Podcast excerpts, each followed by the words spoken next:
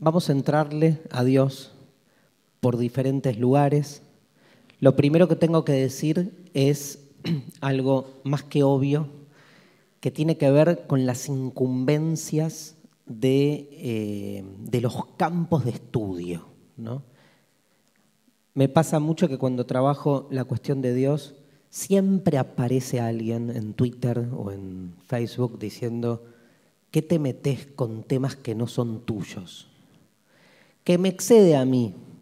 El tema para mí es mío porque yo hice la primaria en un colegio religioso, con lo cual me considero atravesado por la cuestión religiosa en el peor momento de mi vida, que es de niño, ¿no? cuando uno es una esponja y este, toma todo lo que te dan. Pero independientemente de que alguien pueda saber eso o no, no se están refiriendo a mí, Darío, sino a la filosofía. O sea, ¿por qué la filosofía se mete con un tema que no es propio?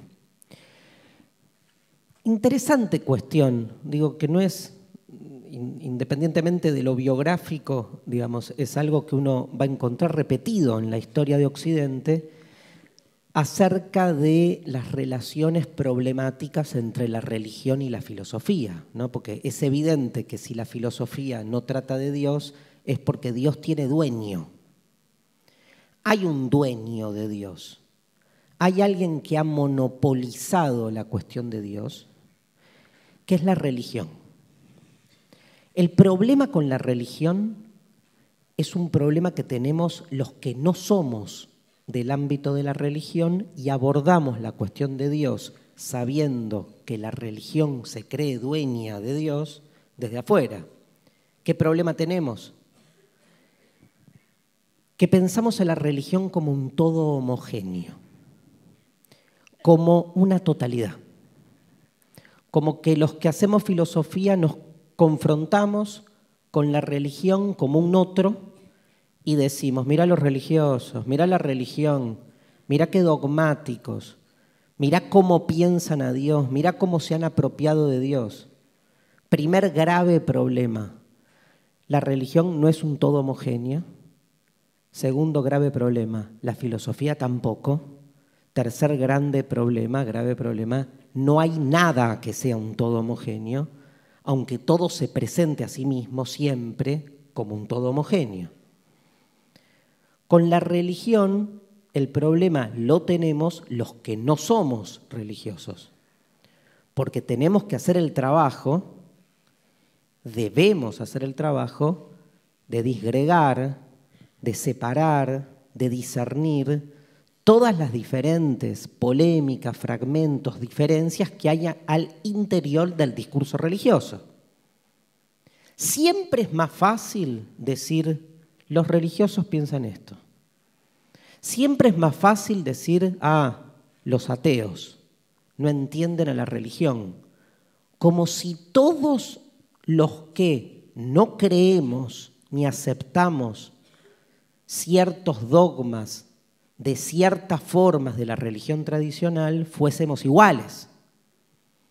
Porque yo me considero frente a la religión institucional un ateo, pero lejos estoy de ciertos ateísmos que hacen de su filosofía un dogma y reproducen el mismo dogma que cuestionan en la religión.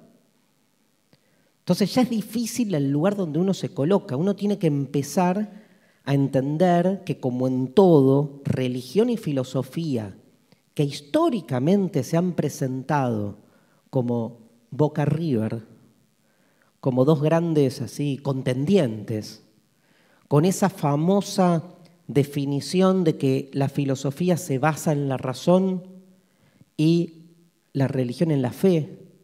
Y entonces son dos herramientas de conocimiento absolutamente antinómicas que no se entienden. Esa separación antinómica, dicotómica, donde cada una tiene su método y ninguna de las dos acepta el método de la otra. Porque también cierto es que hay muchos religiosos, de las tantas formas de la religión que hay, que han llamado a cierta filosofía con el nombre de prostituta razón o que han entendido como Tertuliano, uno de los primeros este, padres así cristianos primitivos, de, no me equivoco, siglo II después de Cristo, que ha establecido una de las ideas por ahí más antinómicas con la filosofía, cuando dijo Tertuliano, creo porque es absurdo. Y cuando explica qué quiere decir eso, explica Tertuliano, cada vez que la razón, cuando interpreta la Biblia, que es el libro de Dios, alcanza una contradicción, cada vez que la razón lee el Génesis o lee el Evangelio y dice, mirá, mirá cuántas contradicciones hay en este libro, mirá cuánto absurdo hay en este libro, cada vez que la razón encuentra un absurdo, ese absurdo demuestra que el libro es verdadero. Porque la razón siempre es limitada. Y cuanto más la razón muestra sus límites, a la inversa, Miren la locura de Tertuliano, que es cuanto más la razón demuestra la inconsistencia racional del texto, ahí, en ese lugar, es donde más verdad religiosa hay. Porque la fe sobrepasa la razón. O sea, estamos hablando de una dicotomía tal donde directamente cuando uno le pregunta a alguien devoto de la fe que explique la fe, la explicación más común es, es fe porque no se explica. Y entonces no hay diálogo. No hay diálogo, porque el diálogo supone logos. El logo supone racionalidad. Y la fe es lo que excede toda racionalidad. Pero perdón, yo no conozco ningún filósofo religioso que no utilice la razón. Lo que pasa que entiende que hay una herramienta de conocimiento que la supera. Ya lo vamos a ver, porque la razón siempre llega a un límite. Lo propio de la racionalidad humana es alcanzar certezas en la medida en que muestra nuestra finitud. El día que la racionalidad humana demuestre que no somos finitos, algo está fallando.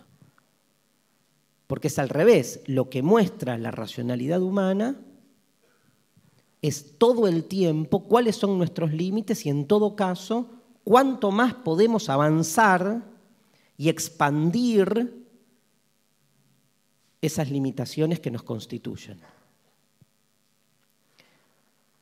Entonces, tenemos, por un lado, la razón, la filosofía, por otro lado, la fe, la religión.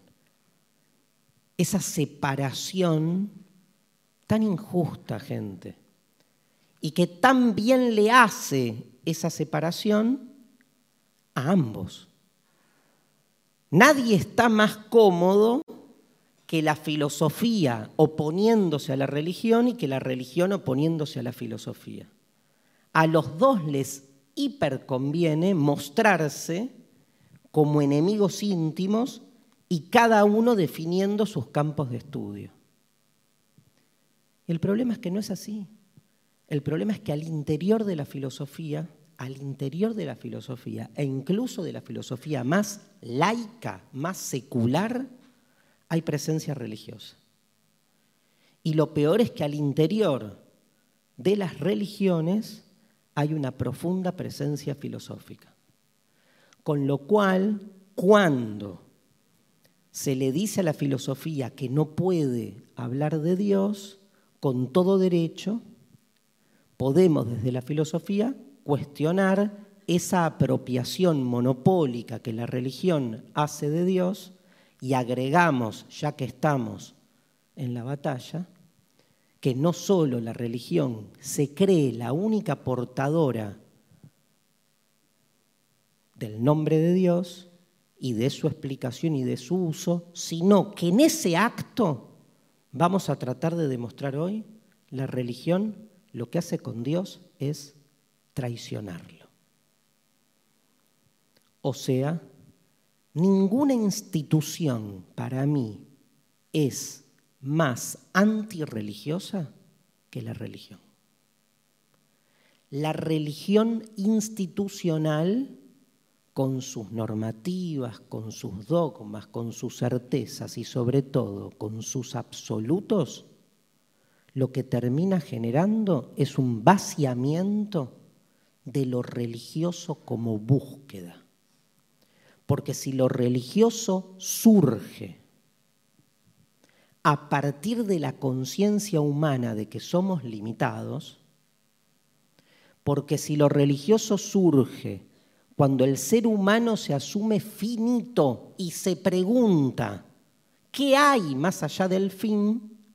Cada vez que respondemos esa pregunta, cada vez que creemos que sabemos qué hay más allá de nuestra posibilidad de saber, estamos traicionando esa pregunta. Dicho de una manera más complicada incluso. ¿Dónde está lo religioso? ¿En la pregunta o en la respuesta? Porque si lo religioso está en la respuesta, ¿cuál es su diferencia? Es un conocimiento igual que cualquier otro que persigue certezas y cree que las alcanza. Ahora, ¿no es todo conocimiento limitado? Y entonces cuando la religión se postula a sí misma como que puede alcanzar lo que hay más allá del límite, ¿por qué creerle? ¿Por qué nosotros, por qué cualquiera podría aceptar que un ser humano como nosotros tuviese la posibilidad de alcanzar el conocimiento de lo que hay más allá de lo posible. Todos los argumentos nos conducen a lo contrario. La crítica a la religión, hecha desde la razón, parte desde ese lugar. Porque si lo religioso se postula a sí mismo como lo que está más allá del límite, lo más dificultoso del tema es poder demostrar el puente que une el más acá del más allá. ¿Existe el más allá? No sé. Sé que existe el más acá y sé que el más acá es más acá porque tiene un límite. Nuestro límite es nuestra capacidad de conocimiento. La sé no absoluta. Miren cómo la defino. La sé no absoluta. Pero al saberla no absoluta, sé que lo que puede el ser humano, sé que lo posible para el ser humano, como es posible, es limitado. Y entonces me pregunto, ¿hay lo ilimitado? ¿Hay lo imposible? Tal vez lo religioso se juegue en la pregunta. Yo sé que me voy a morir. ¿Hay algo más? Lo religioso se juega, para mí, en la pregunta acerca de si hay algo más después, si hay un después de mi muerte. Cada vez que alguien me responde la pregunta sobre si hay algo más de la muerte, ya no es religioso, porque habla desde la certeza, expande el límite. Es más, incluso les diría, cada vez que alguien habla de lo que hay más allá del límite, no está hablando de lo que hay más allá del límite, está hablando de lo que hay más acá del límite, pero lo hace pasar como si fuese lo que hay más allá del límite. Enfrasca, traduce, recubre eso inaccesible que hay más allá del límite con palabras, con ideas que están de este lado, entonces ya no es más allá del límite.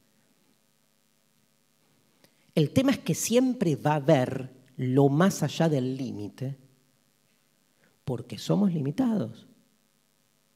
¿Y el problema cuál es?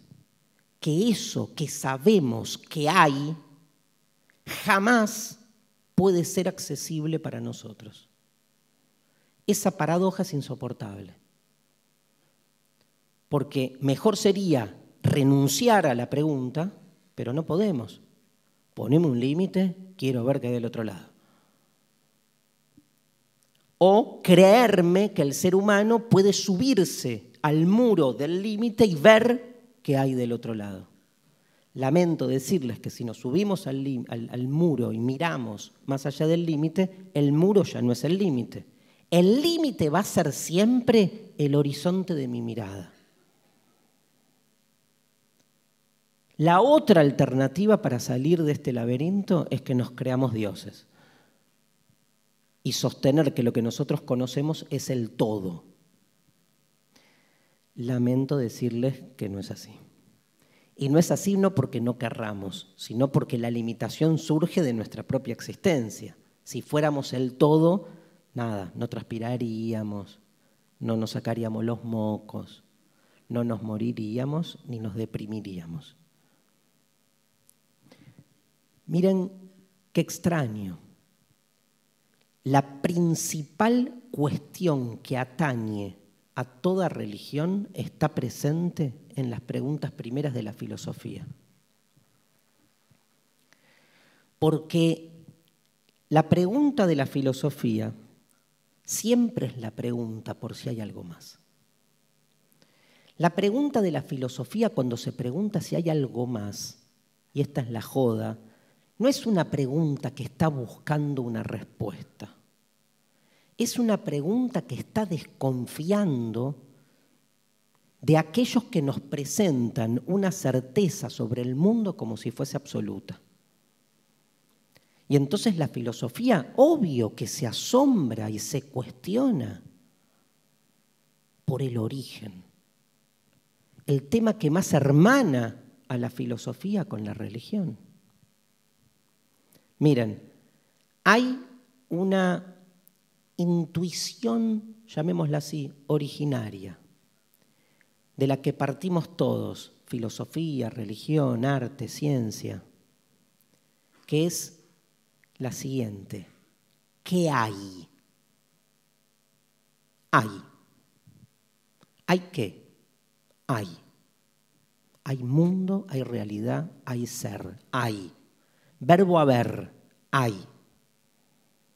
Pudo no haber habido, suponemos, pero hay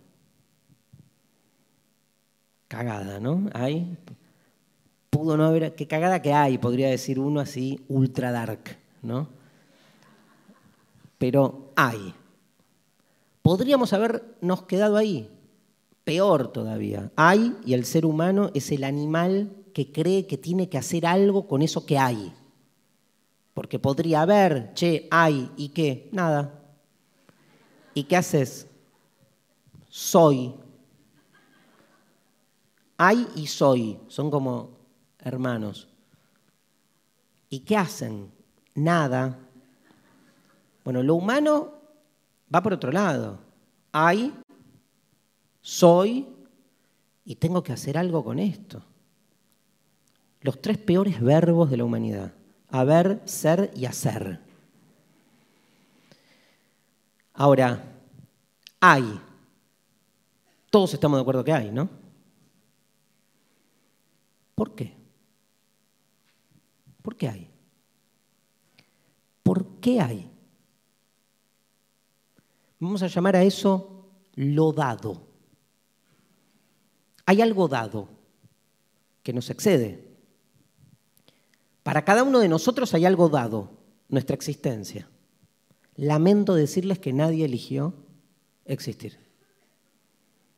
¿Alguien pudo tener así un, sueño un día donde se vio a sí mismo en el testículo de su padre?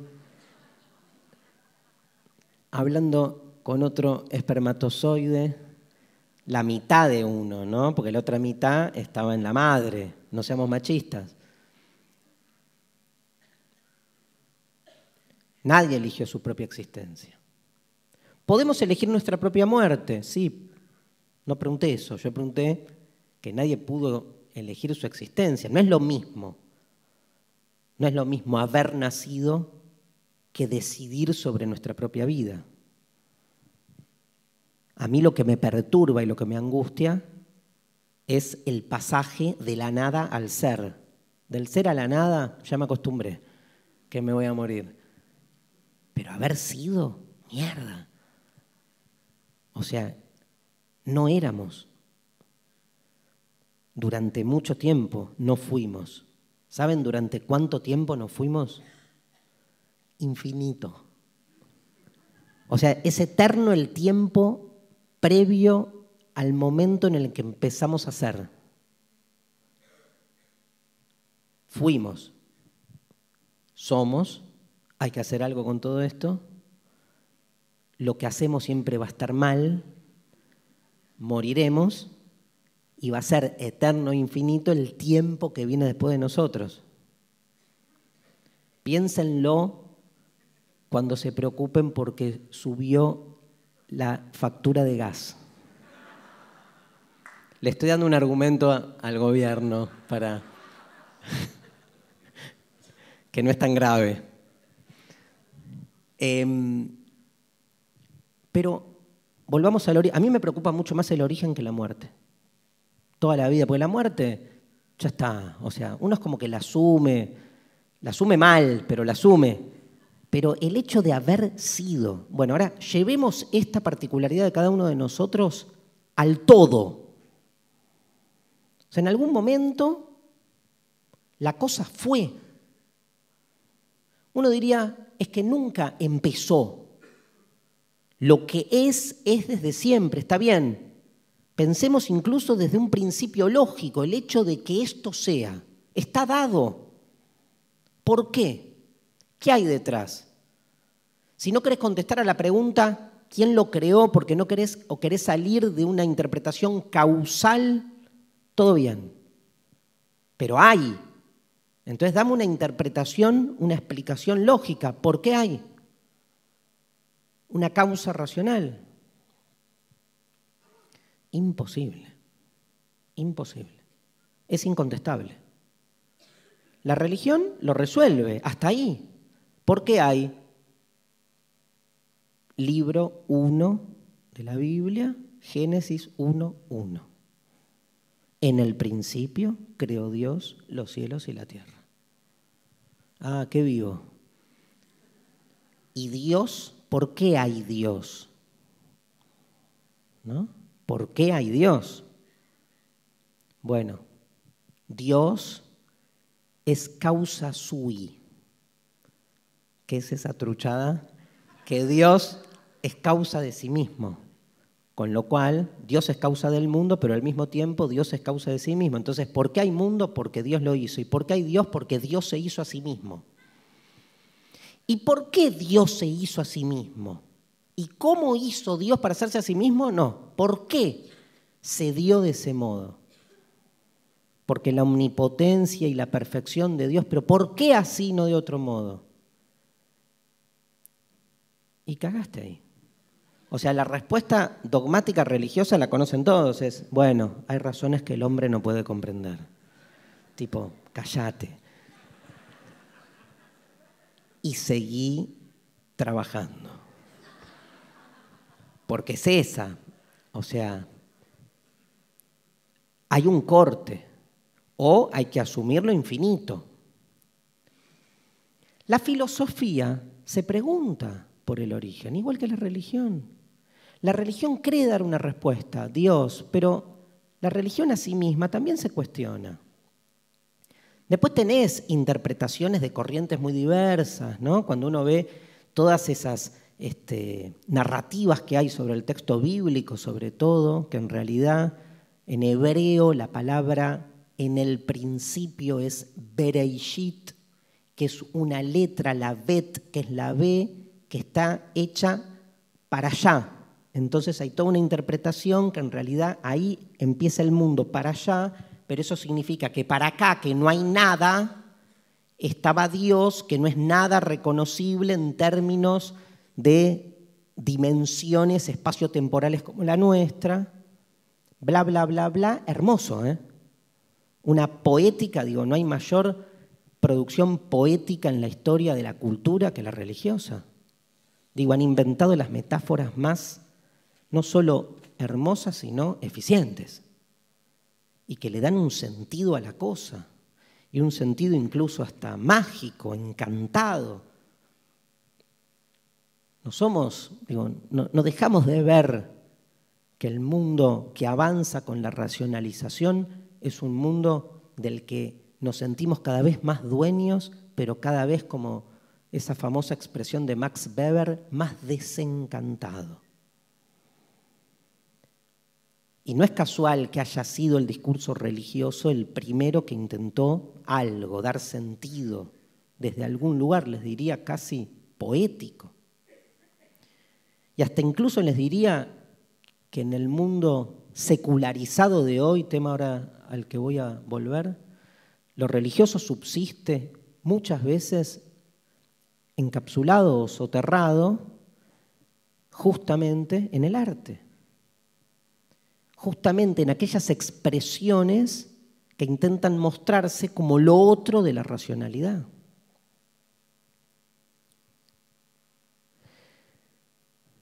El tema es que hay y que la filosofía se pregunta por qué hay y que no lo puede responder. Esa pregunta es la pregunta por Dios. Y es la pregunta primera de la filosofía.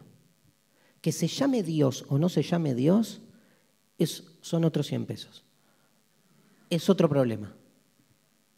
¿Estamos discutiendo el nombre? Discutamos el nombre entonces. Es otra discusión. Si la discusión es por el nombre, entendamos la fuerza que puede tener el nombre. Pero si lo que discutimos es concepto, ¿Qué le interesa a la filosofía? ¿Por qué? ¿Y qué le interesa a la religión? ¿Por qué? Como discursos intelectivos son similares. Después, obviamente, hay instituciones. Pero vuelvo a lo que dije antes. Y dejémoslo ahí picando. ¿Cuánto la institución religiosa traiciona la búsqueda religiosa. Porque después vamos a leer un poco. Pero uno puede leer la Biblia como un manual de instrucciones para el cumplimiento dogmático de las normativas, o puede leer la Biblia exactamente al revés, como un libro plagados de preguntas para leer un domingo a las seis de la tarde y clavarse tres whisky y decir, no puedo creer el tipo de preguntas que se están haciendo acá. Estas preguntas me desarman toda estabilidad en la que yo quiero, en la que yo creo estar seguro. Todo depende de cómo uno encare, obviamente, y quiero, perdón, quiero agregar algo más. Si la religión, después dije, después están las instituciones.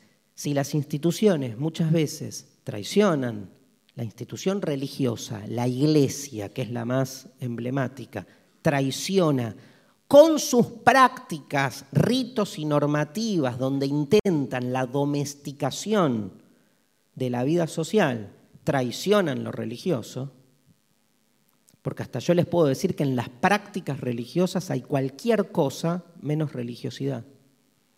Hay política, hay poder, hay sujeción, religiosidad. La religiosidad para mí es abierta, es libre, es imaginativa.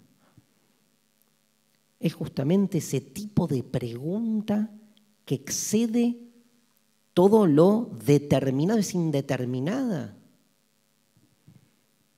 Pero así como hay instituciones religiosas que traicionan la religión, del mismo modo hay instituciones filosóficas que traicionan lo filosófico. Le pasa a los dos. Y hay instituciones científicas que traicionan el espíritu provisorio, hipotético y autorrefutador de la ciencia. O sea, estamos en el siglo XXI y hay científicos que creen en la verdad, traicionando lo que es la investigación abierta de la ciencia que está todo el tiempo descartando y refutando las verdades provisorias para seguir buscando nuevas y más explicaciones, para seguir alcanzando nuevos y más errores, para seguir avanzando. ¿Cómo? Refutando. Pero ese es un problema entre cómo nos apropiamos de las búsquedas para establecer un sistema de poder.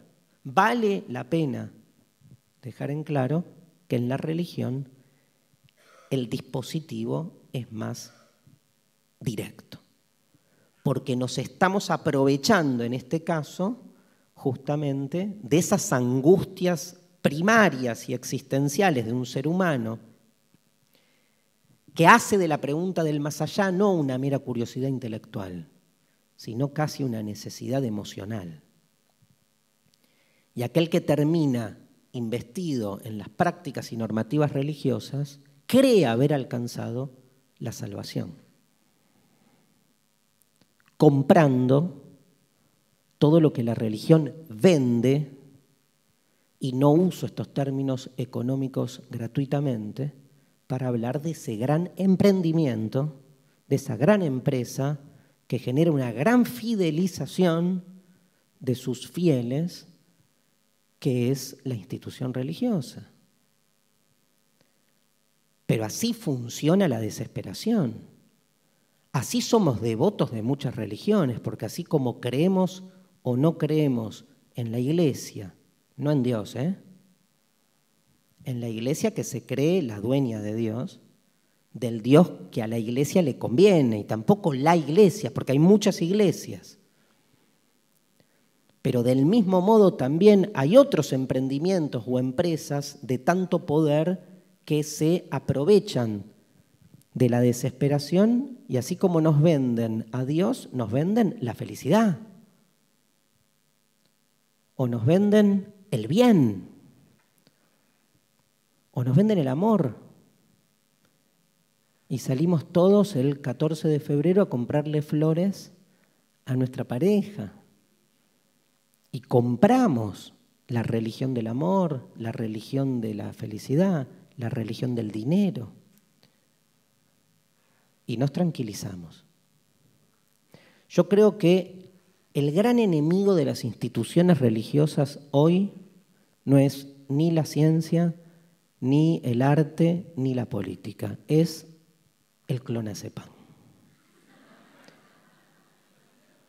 Que está resolviendo esas angustias existenciales de una manera más eficiente, directa y, aunque no lo crean, más barata. Porque en el fondo es más barato. Bueno, discutible. Vivimos hoy un retorno de lo religioso. Hay un retorno de lo religioso. Em, lo religioso no se puede dar sino en la forma de un retorno, por otro lado. Es muy loco que vivamos un retorno de lo religioso cuando lo religioso tiene que ver siempre con el retorno. La etimología más famosa de la palabra religión dice que religión viene del latín religare, que significa volver a ligarnos con nuestro origen. O sea, provenimos de una totalidad, de un absoluto, que nos expulsó, nos vomitó, nos dio vida, caímos. La vida es una caída. No puede no ser una caída porque venir al mundo significa empezar a morir. Es una caída. Y es desesperante. Es un reloj. Como In Time. ¿Vieron In Time? Cuatro dijeron que sí. Vean la película In Time. Es malísima, pero, pero está bueno el argumento que no se los voy a contar ahora, lo dejo para la clase del tiempo. ¿sí? Porque pero les cuento algo, la gente, digamos, tiene el tiempo de la vida contada y entonces vive su vida tratando de conseguir más tiempo para seguir viviendo. ¿Cómo se consigue el tiempo? El tiempo se volvió la moneda de la época. Entonces vos vas a trabajar y te pagan con una hora. Vos te incorporás la hora de vida y así seguís viviendo. ¿Cómo es la sociedad esa? Capitalista, dividida en clases, donde tenés los ricos que tienen un millón de años por vivir y la mayoría del pueblo que vive al día. Pero al día en ese caso es a muerte. Tremenda la película. Entonces, ese es el guion. A la media hora decís, ya, es un bodrio, pero no importa, pero está buena la idea. Este, lo religioso es un retorno porque estamos todo el tiempo volviendo a ligarnos con ese origen del que provenimos. ¿Cómo nos ligamos con ese origen? Bueno, hay una institución religiosa que tiene las claves para garantizar que ese retorno sea eficiente. Esas claves, además de una cuestión dogmática, suponen una normativa, o sea, ritos, prácticas que uno tiene que cumplir. En castellano, una ética hay una relación directa entre la metafísica y la ética, la religión y la ética. Toda religión necesariamente supone una ética, una práctica de vida, un comportamiento, una escala de valores, una forma de vivir y de relacionarse con el otro. Siguiendo la tradición de un Marx o de un Nietzsche, cuando uno rasca un poco en esa ética, se da cuenta que en el fondo todo está entramado para justamente, digamos, este, garantizar un status quo. Y que esa supuesta forma de vivir en la que uno cree que está arrojado como una forma de estar volviendo al más allá, del que provenimos, no hace otra cosa que sostener un mundo injusto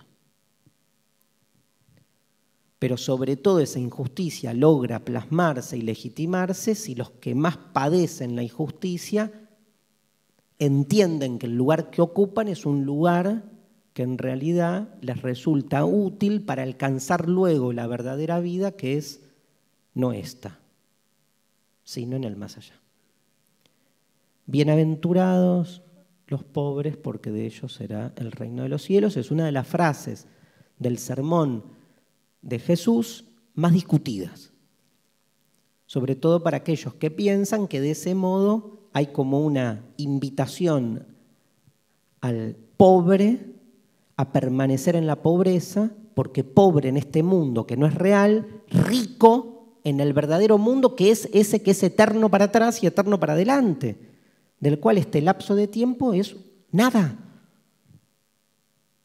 Alguien que esté 100% convencido de eso la pasa bien. Siendo pobre, ganó el poder. Entonces, ese retorno se manifiesta, y esto es lo más interesante de la vida religiosa, de la crítica que estamos haciendo, que la vida religiosa es una vida que aunque supone una concepción metafísica del origen y de cómo es el mundo, se traduce en, digamos, eh, las acciones concretas que uno realiza en su vida cotidiana, que van desde ama a tu prójimo como a ti mismo, hasta no masturbarse. ¿Cuál prefieren de las dos? ¿Cuál prefieren de las dos transgredir? Por ahí uno puede masturbarse amando al prójimo como así, porque hay algo de. El asimismo tiene algo masturbatorio. Aparte, amás al prójimo como a ti mismo. Primero tenés que amar a vos mismo. ¿Cómo mierda te amás a vos mismo? Masturbándote. Entonces, ¿por qué prohíben la masturbación? ¿Ven que son antirreligiosos en nombre de la religión? Pero, digamos, lo que me importa ver en, ese, en esa idea de retorno es que en realidad no importa lo que pasa arriba, importa que después cómo se traduce en la vida del más acá. ¿Cuál es el problema? El problema es si te morís y no hay nada. Porque ¿qué hiciste en esta vida? Nada. Cumpliste mandatos de otros a partir de esa promesa imposible. A favor de ustedes, de todos los que de ustedes estén cumpliendo las normativas religiosas porque creen en el más allá y bla, bla, bla, me dirán, igual, haya más allá o no, cuando me muera, no importa. Porque si hay más allá, cumplí. Con lo cual, tengo vida eterna. Si no hay más allá, no me entero. Porque morí. Entonces, una vez muerto, si no hay más allá, no hay nada. Entonces no me voy a enterar que la cagué. Con lo cual, fui feliz. O sea que en términos bilardistas, digamos, de estrategia resultadista, está bueno creer. Eso se lo robé, lo cambié un poco a Pascal. Se llama La apuesta, después, si les interesa, googleenlo, se llama La apuesta de Pascal. Pascal dice, no sé si creo en Dios o no, pero conviene creer. Conviene creer porque en el fondo, por este argumento que les di, en el fondo, si crees este, y existe, la hiciste bien. Si crees y no existe, no te enterás. También la hiciste bien. Em, nada, la religión es un retorno, cambia nuestra concepción del tiempo. No es poco. ¿eh? Que sea un retorno significa que nosotros creemos que vamos para adelante, pero vamos para atrás. Porque si creemos que hay un origen, el fin es el origen. El origen no está ni adelante ni atrás. Lo originario está por detrás, si quieren. Entonces no hay un tiempo hacia adelante. De hecho, en todas las teologías eh, que piensan a la historia o al tiempo ¿no? como un retorno, lo que está en juego es que este tiempo histórico que vivimos es el tiempo de espera a la llegada del Mesías en el caso judío, al retorno del Cristo en el caso cristiano, porque saben que en el caso cristiano Jesús vino, el Mesías llegó, murió por nosotros, se fue, pero tiene que volver. Esa no nos la cuentan así. Que tiene que volver lo asimila bastante al judaísmo eh, en ese sentido, porque estamos esperando el retorno para que llegue el fin de los días y el juicio final y seamos redimidos finalmente en alma y cuerpo. En el medio viene el anticristo, hay una batalla. Terminator. Pero, digamos, siempre hay una idea de que el tiempo histórico mundano no está yendo para adelante. Es hasta aparente, les diría. Es pensar el tiempo como una totalidad. Es una ilusión el tiempo lineal es un segmento que va a desaparecer. La verdad no es el tiempo, lo mutable, lo cambiante. La verdad es lo absoluto. Esa es la imagen de Dios y de la eternidad que tenemos. ¿Por qué inventamos esa imagen? Porque tememos a la muerte. Porque queremos disolver el principal temor que tenemos.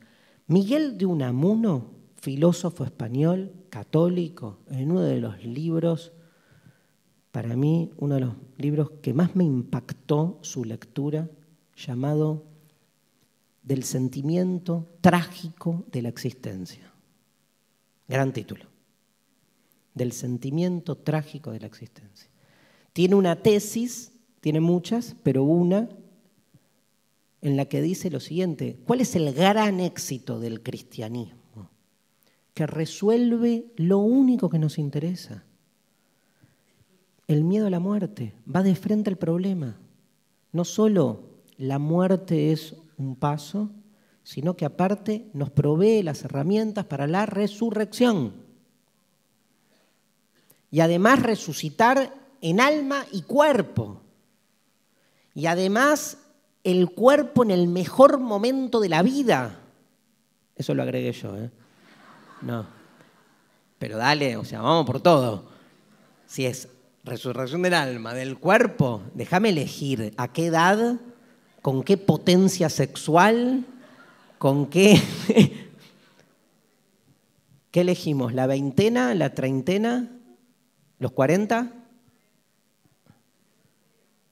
Yo elijo los dieciocho, ¿sabes cómo?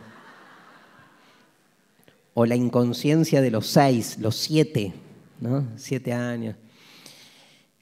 Em, ¿Qué significa? Se entiende que lo religioso es un retorno, ¿no? Sí. ¿Para qué significa el retorno de lo religioso? Vamos a vislumbrarlo desde dos lugares. El primero, más en el campo académico, y el segundo, si quieren, en el campo más histórico, histórico-social. En términos académicos, significa que hay una recuperación de los textos religiosos como textos válidos para el análisis filosófico. Lo digo de otra manera, la filosofía se ha venido reconciliando con los textos religiosos. Hace 50 años no hay manera de que en una clase de filosofía alguien nombre a la Biblia o algún texto que de alguna manera se presente con algún tipo de estructura religiosa. No digo dogmática, ¿eh? porque, a ver, clave en nuestra interpretación, un texto no es dogmático. El dogma se lo pone el ser humano. Un texto es un texto, un conjunto de letras muertas. El sentido lo construimos cuando lo interpretamos. Y la interpretación del texto puede ser dogmática o puede ser emancipadora, depende de cómo uno lo lea. Los textos religiosos, la Biblia y toda una serie de autores que volvían a los relatos bíblicos o a, textos de filósofos religiosos para seguir sosteniendo sus ideas, fueron durante los últimos 100, 150 años en el mundo de la filosofía exiliados. Yo hice toda mi carrera de filosofía y nunca abrimos la Biblia. Y si hubiese introducido la Biblia en la Facultad de Filosofía y Letras, me hubieran mirado no con cara de, o sea, ponele, si traías un libro de un ultraliberal conservador norteamericano, te corrían y te echaban a sillazos por eh, ser de derecha. Pero si traías la Biblia te decían, ay, mira qué idiota. Porque la concepción que había de un religioso, de los textos religiosos, no era la de un enemigo, era la de un tarado. Porque nadie que haga filosofía le puede dar valor a la historia de Adán y Eva. Lo que se perdían, ¿no? Más hoy que estamos en este tiempo donde la filosofía de género se está replanteando el lugar de sujeción de la mujer como una de las sujeciones más violentas de la historia de la cultura occidental, comprendiendo que esa sujeción comienza en sus relatos y que los relatos de Occidente, entre otros, comienzan también con la Biblia. ¿Cómo mierda analizar el machismo, la violencia de género, sin analizar un texto bíblico? Cambia el panorama, pero claro, fue cambiando. El cambio más importante en la recuperación de los textos religiosos tiene que ver con otra cosa en realidad. Con que en el mundo de la filosofía se dio un fenómeno que algunos llaman posmodernidad, otro concepto con miles de implicaciones contradictorias, pero que entre otras cosas pone en crisis que la racionalidad sea el único parámetro válido para delimitar lo correcto de lo incorrecto. Solo lo religioso no tiene sentido como texto si hay un criterio de validación de los textos que determina qué texto vale y qué texto no. Ese criterio existió en la modernidad occidental y fue ejercido por nuestra racionalidad lógica. Pero el siglo XX es también el siglo de la crisis de esa racionalidad. Y entonces, si nuestra razón muestra sus monstruos, sus sombras, sus contradicciones, ¿por qué aceptar que un texto religioso no es un texto válido? ¿Quién determina qué texto ofrece en su análisis un conocimiento válido y un, conocimiento incorrecto? Si ya no hay un universal, un, un fundamento, un principio ordenador incuestionable, porque también la ciencia, la razón, muestra sus inconsistencias. O sea, lo religioso no tiene sentido si el mundo en el que vivimos es un mundo donde la ciencia se muestra a sí misma incuestionable. Pero si la ciencia también se presenta como una disciplina autocuestionante, ¿qué argumentos tengo para dejar un texto religioso afuera? ¿Quién dice que lo religioso no ofrece conocimiento? ¿El conocimiento científico? Si el conocimiento científico también es falible. Entonces, si ya no hay un parámetro último e incuestionable que demarca el conocimiento correcto y el incorrecto, todo texto vale. El tema es cómo nos relacionamos con ese texto. Ahora, ¿eso significa que la creación del mundo según el Génesis bíblico tiene valor? No, porque si no hay, todo lo contrario, ¿no? Porque si no hay un parámetro último que determina lo correcto de lo incorrecto, no significa que todo texto tenga valor significa que ningún texto tiene valor. Por eso todo texto vale. Si todo vale, nada vale. Eso es lo insoportable del posmodernismo. Necesitamos aferrarnos a un criterio que demarque y delimite lo correcto de lo incorrecto. Es más fácil. Eso también es religión. Nietzsche Ninguna religión es más potente que la religión de la verdad. Porque Dios, a Dios lo matamos fácil, a la verdad no. La Galla Ciencia, parágrafo 108. Dios ha muerto, pero sus sombras aún nos cubren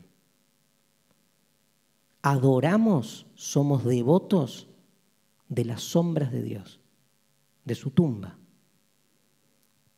Sabemos que Dios murió, pero no podemos vivir sin un centro ordenador, porque caemos. Y nos da mucho vértigo la caída y nos aferramos a cualquier cosa. A una verdad. Necesitamos de la verdad. La verdad de Dios nadie la cree. Ok, que pase el siguiente.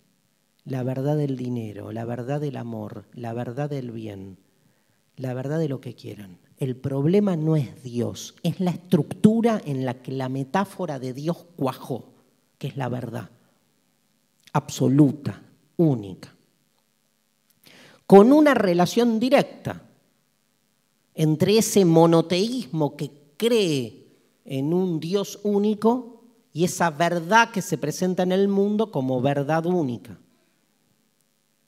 Michel Onfray, Onfray en el Tratado de Ateología, libro que les recomiendo, Tratado de Ateología, libro traducido al castellano y editado por editorial de la Flor, ahí cuestiona los tres monoteísmos le dedica un libro al judaísmo, uno al cristianismo y uno al islam y los destruye, mostrando que son los generadores de las mayores violencias de nuestra cultura. Las tres religiones. ¿Por qué son violentas? Por monoteístas. Todo lo contrario a lo que dice todo el mundo, ¿no? ¿Dónde está la violencia monoteísta? Que el monoteísmo nos hizo creer que allá en el cielo hay un único Dios. Y por lo tanto, acá en la tierra, si en el cielo hay un único Dios, acá en la tierra solo puede haber una única verdad. Porque el dispositivo de la unicidad de Dios lo trasladamos a la unicidad de la verdad en la tierra. La idea de que la verdad es única y absoluta proviene de esa convicción. El problema es la verdad. Richard Rorty, filósofo norteamericano, decía, así como en algún momento nos desembarazamos de Dios y ya nadie pensaba en la cultura, en Dios como un tema, y los temas de la existencia humana pasaban por otro lado, se viene el tiempo en que nos emancipemos de la verdad y construyamos sociedades sin la presencia de esa metafísica. Hubo un tiempo donde la presencia de Dios era tal que atravesaba todas las discusiones. El mundo moderno se lo sacó de encima y empezó a estructurarse, dice Rorty, desde otro lugar. Yo qué sé, siglo XIX, revolución industrial. Dios dejó de, hacer falta. Hoy nos pasa eso con la verdad. Miren cómo cambiarían muchos debates públicos si dejásemos de estar tan obsesionados con la verdad. Por ejemplo, el aborto seguimos en vez de discutiendo política, dice Rorty, ¿eh? discutimos metafísica. Si hay vida o no hay vida. Esa es una discusión sobre la verdad, es una discusión metafísica. Es como discutir si Dios existe o Dios no existe. Pero no discutimos política. ¿Qué es política? 500.000 mujeres que hacen abortos por año en la Argentina, de las cuales el 70% son de clase no pudiente y hacen esos abortos en las peores condiciones que generan situaciones higiénicas irrecuperables y muerte masiva. Pero seguimos discutiendo si el feto tiene alma o no tiene alma. Es re interesante esa discusión, ¿eh? A mí es la que más me gusta. Pero mientras se mueren. ¿Y saben qué? Se van a seguir muriendo, porque las discusiones metafísicas no se resuelven. Un día desaparecen como ya nadie cree en los ángeles. ¿Ustedes creen que la metáfora del alma va a seguir vigente por el resto de los tiempos? Tiene una fecha concreta de nacimiento. El día que todas las nuevas generaciones nazcamos por clonación reproductiva, ¿qué alma? Incluso digo, ¿cómo la cuestión de la verdad obtura Rorty, ¿eh? porque a mí me, algo me, cierra de su argumento, pero a otras cosas no, pero es un pragmatista norteamericano de izquierda, esa izquierda norteamericana tan interesante para Latinoamérica rara, ¿no? porque mezcla como dos tradiciones que para nosotros son antinómicas, y sin embargo esta idea de política no metafísica trata como de resolver problemas concretos acuciantes, sobre todo en las injusticias y desigualdades sociales, en pos de un bienestar de vida, en la medida en que nos saquemos de encima la discusión metafísica sobre la verdad. El problema no es Dios, es la verdad. Em, en este retorno de lo religioso hay temas que están presentes en la discusión filosófica. Se los nombro, no quiero ahondar esto porque quiero pasar a lo que sigue, pero por ejemplo, hoy en día hay toda una literatura filosófica alrededor de la figura de San Pablo. ¿Cómo a la filosofía le puede interesar San Pablo? No se entiende siendo San Pablo hasta, digamos, no solo un gran cuestionador de la filosofía, sino directamente en sus cartas ¿no? hay como una idea de cómo la, filosofía, digamos, este, nos hace perder en la sabiduría, nos hace el, el, hecho cristiano, ¿no? el milagro de Jesús, por decirlo así, digamos, este, lleva a la filosofía a una situación de absoluta perplejidad leyendo su obra. Y sin embargo, sin embargo, hay una relectura de los textos, ahora desprovistos de esa metafísica, ahora desprovistos de esa dogmática, o sea, con una libertad novedosa uno puede tomar un texto bíblico y leerlo como quiere. Y se encuentra con que los textos de San Pablo son fascinantes para hacernos pensar fuera de la dogmática temas acuciantes al mundo de hoy. Por ejemplo, la idea de qué es lo universal. En tiempos de la globalización, ¿cómo no entender que el primer proyecto de globalización que existió en Occidente fue el cristianismo? Y entonces entrever qué tipo de universalización se presenta en los textos bíblicos, que uno dice, textos dogmáticos, todo el mundo tiene que ser cristiano, porque si no es cristiano es una cagada, todo el mundo tiene que este, convertirse, todo el mundo tiene que evangelizarse. Esta idea de universalización que todos cuestionamos en la globalización,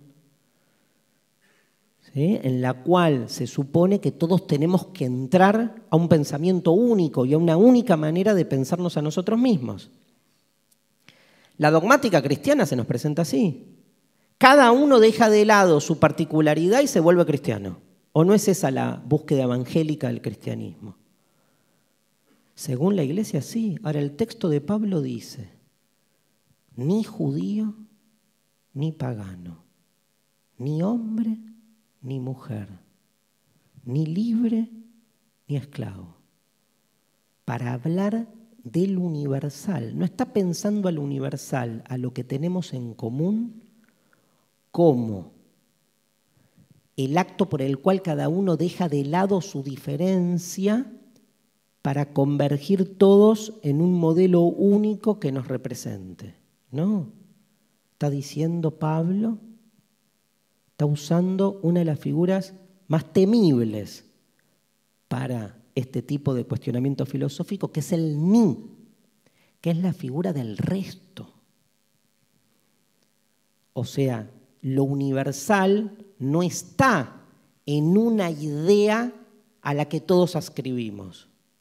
Lo universal es eso que está por debajo de todos nosotros tiene más que ver con lo impersonal, lo que hace que más allá de nuestras diferencias seamos todos iguales. No van a encontrar esta interpretación en ninguna clase de catequesis, pero está en el texto. Y a San Pablo no lo estoy leyendo yo, lo lee Sisek, el títere y el enano, lo lee Agamben, el tiempo que resta. Lo lee Badiou, Badiou, que si algo no tiene es religioso, es ser religioso. El universalismo de San Pablo, San Pablo se llama el texto. O sea, hoy se están recuperando muchas temáticas y textos religiosos, como por ejemplo, en el caso que acabo de nombrar, en muchas otras discusiones que hay hoy en día, sobre todo sobre la política, toda la discusión acerca de lo que es la teología política está muy presente en el mundo de hoy y tiene que ver con este retorno de lo religioso. Pero también hay un retorno de lo religioso en términos históricos. O sea, es un tiempo, el nuestro, en el cual se percibe una mayor presencia religiosa. ¿Dónde? ¿Cómo? Hay tres maneras en las que yo creo que hay una mayor presencia religiosa hoy que en el siglo XX. O por lo menos desde los 80, 90 en adelante que lo que fue antes del siglo XX. El primer retorno de lo religioso se da en la fuerte presencia que hay en el mundo de los fundamentalismos. O sea, los fundamentalismos religiosos islámico, pero también cristiano, pero también judío, tienen como una especie de fuerza mayor a la acostumbrada. Parecería que en un mundo hipertecnologizado, en un mundo donde cada vez hay más respuesta para todo, en un mundo que nos obtura permanentemente, no solo con su certeza, sino con sus manuales de instrucciones acerca de cómo operar y ejecutar todas aquellas, este, todos aquellos artefactos que nos rodean, de los que somos parte y en los que nos reconocemos incluso, como, no solo como parte, sino como naturaleza, hasta que nos reconocemos a nosotros mismos como un artefacto más entre artefactos, esa especie de tedio que se produce por una sociedad de consumo ya no masiva, sino total, o sea, totalitaria, esa vacuidad, ese vacío de sentido parece haberle dado fuerza a los fundamentalismos tradicionales. Y entonces hay un, así como un apeo, como una este, búsqueda de una vida espiritual, de una certeza absoluta, que nos escinde de este mundo tecnocientífico y nos brinda un sentido. Ese fundamentalismo es, digamos, de gueto.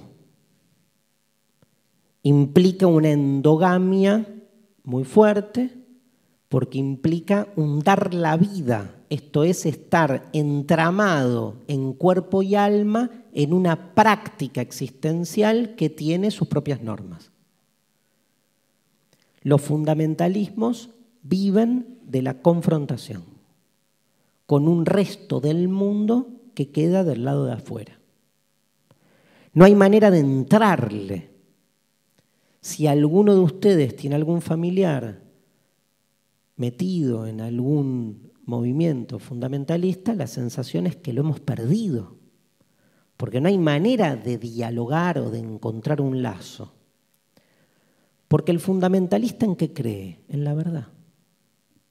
Después da igual la religión que sea, después da igual las fuentes de la que este, se nutre, lo que está, a diferencia del resto, es convencido, con un 100% de certeza.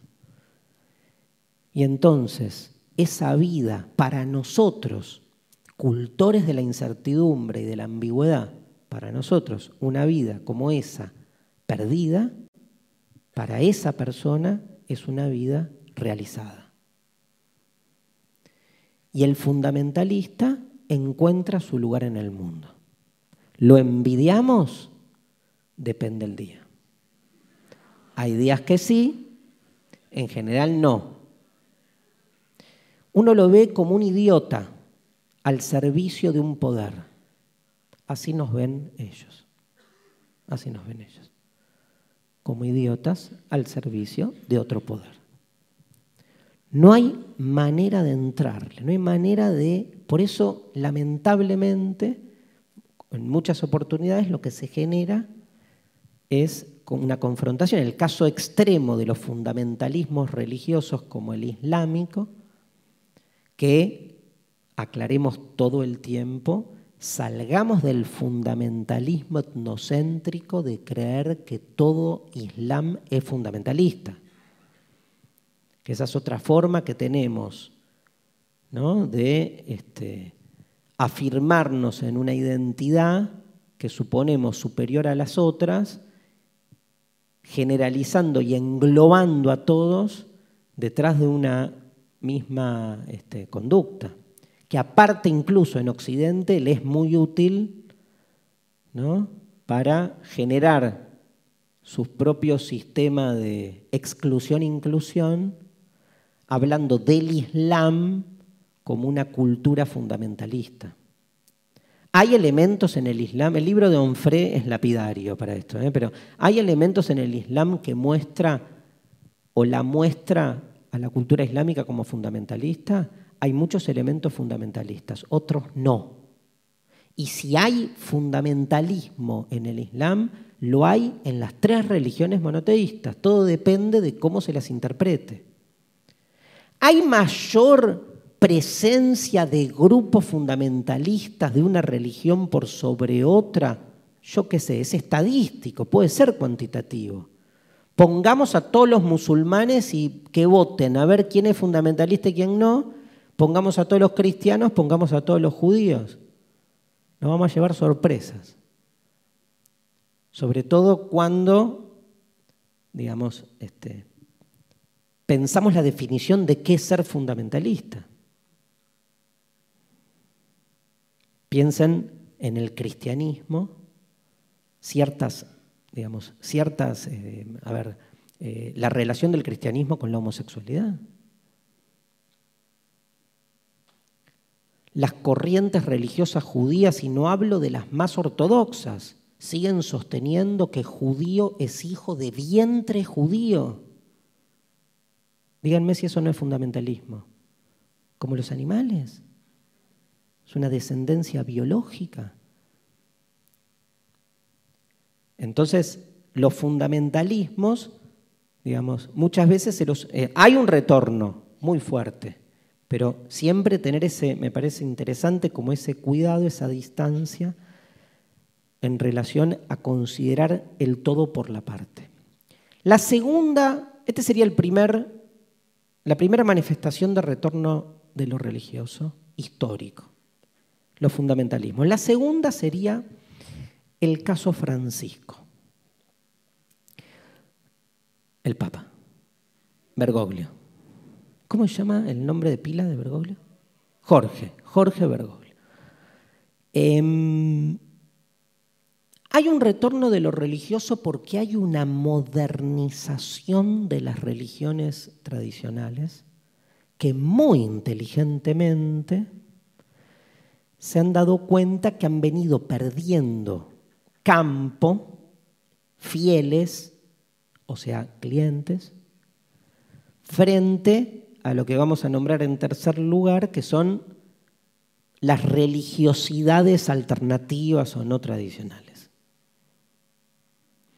Y entonces la modernización de las religiones tradicionales tienen que ver con un movimiento de apertura para que esos devotos que se fueron, que fueron abandonando, este, retornen. Uno, si quiere, puede comprender el tiempo histórico de la iglesia actual como un momento de profunda apertura. Y es celebrable y aplaudible y muy interesante el proceso que se va realizando. Si quiere, porque los grandes cambios todavía son promesas. Han habido muchos, pero los grandes son promesas. Y no nos olvidemos que toda religión, me voy a la mierda con esto, pero que toda religión se basa en la promesa. Y que mucha política, teología política, mucha política que proviene de dispositivos religiosos se basa en la promesa. Como que lo importante es que la promesa siempre esté en tono de promesa y nunca cumplible, porque nos da entonces un horizonte de sentido. Cuenta Gershom Scholem, y lo toma Blanchot después, una anécdota de la sabiduría judía, donde los judíos estaban esperando que llegue el Mesías a Jerusalén y un día el Mesías llegó. Y un tipo se lo cruza afuera de, este, de la muralla mientras el Mesías está entrando y lo reconoce. Le dice, ah, ¿vos sos el Mesías? Sí, le dice. ¿Y saben qué le pregunta el muchacho, el hombre al Mesías? Le dice, ¿cuándo vas a venir? No había manera de que esta persona aceptara que había llegado. No sirve. El esquema de la promesa no funciona si se cumple. ¿Sí? Piénsenlo teológico-políticamente. La revolución como promesa. Qué interesante figura. Porque el día que llegue, ¿qué hacemos? ¿Qué orden imponemos? ¿No es que estamos en contra de todo orden? O sea, ¿qué significa que haya la revolución? ¿No? ¿No es mucho más dadora de sentido la idea de la revolución como una promesa siempre por llegar? Por eso es muy religiosa, por eso hay mucha política muy religiosa en su estructura. Eso es lo que se conoce con el nombre de teología política. Entrever cómo en nuestra política secular, ideológica, mundana, está revestida, subsisten elementos religiosos pero solapados. Como decía Carl Schmitt, jurista y politólogo alemán, protonazi, independientemente de ello, decía, todas las categorías de la política moderna son conceptos teológicos secularizados. ¿Querés entender la política moderna? Lee la Biblia. Porque ese dispositivo sigue presente, pero solapado. Perdón, sigue presente en el amor, pero solapado sigue presente en el matrimonio, una figura religiosa que en un mundo secular no tiene sentido. Pero tiene sentido porque hay una presencia religiosa por detrás, sigue presente en la verdad. Sigue presente, somos más religiosos de lo que suponemos. Incluso, y acá sí me voy a la mierda, mierda, que es doble mierda, incluso uno puede hasta pensar la relación que tenemos con el conocimiento en términos de fe. Porque yo los estoy mirando a ustedes y los estoy viendo porque tengo fe que mis ojos ven y que lo que ven es lo que es. Mis ojos ven, pero yo le creo a mis ojos. Verbo que traigo de la religión. Le creo a mis ojos, porque podría no creerles. Es más, más de una vez mis ojos me jugaron malas pasadas. Muchas. Por suerte estaba el tacto, que también me jugó malas pasadas. Pero uno cree que cuando piensa, lo que piensa está bien. ¿No hay detrás de todo conocimiento confianza en que lo que conocemos funciona? Confianza. ¿Saben de dónde viene la palabra? De fe. Confí, ese fi, fides es fe. Tengo fe. Tengo fe en mis sentidos. Entonces, hay una presencia religiosa solapada para nosotros los modernos que nos creemos absolutamente exentos de la religión. ¿Alguien me puede decir la hora con cierta certeza? Y media. Antes de irnos al recreo, hablo tres minutos. Anuncio, la tercera forma de retorno de lo religioso la vamos a llamar post-religión.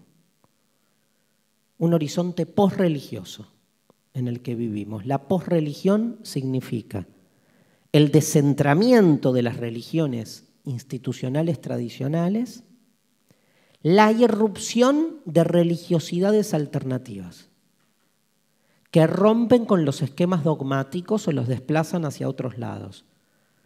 ¿De qué estamos hablando? ¿De sectas? No necesariamente. Podemos hablar de otras formas de relación con la creencia que no estén atravesadas por la dogmática institucional cristiana, judía, a la que, digamos, la, la instituyente de lo que es la religión occidental. El New Age, por ejemplo. ciertas, este, ciertas filosofías orientales, religiosidades populares. Claro, si empiezo a abrir la canilla, tengo que decir el fútbol. Che, Darío, ¿qué mierda tiene que ver el fútbol con la religión? Todas las palabras del vocabulario teológico están en el fútbol. Ídolo. ¿No? O sea, nuestro ídolo, este, los ritos que hay en la cancha, el grito, ¿no? el fanatismo, el rezo. Yo en ningún lugar recé más que en el fútbol. O sea, soy religioso, posta. Soy más religioso que un religioso que va a la iglesia y reza para mirarle el culo a la que está este, sentada adelante. Y no creo un carajo en nada. Yo voy a la cancha. Estuvo fuerte, ¿no? La de... Pasa, pasa eso.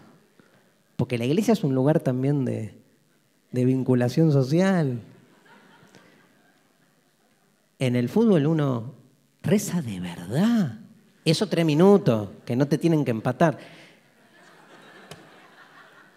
hacemos, nos quedamos con la posreligión para después de la pausa y tenemos música en el recreo. El que quiera sale, respira, el que quiera escucha. ¿Están los chicos? Listo, bueno.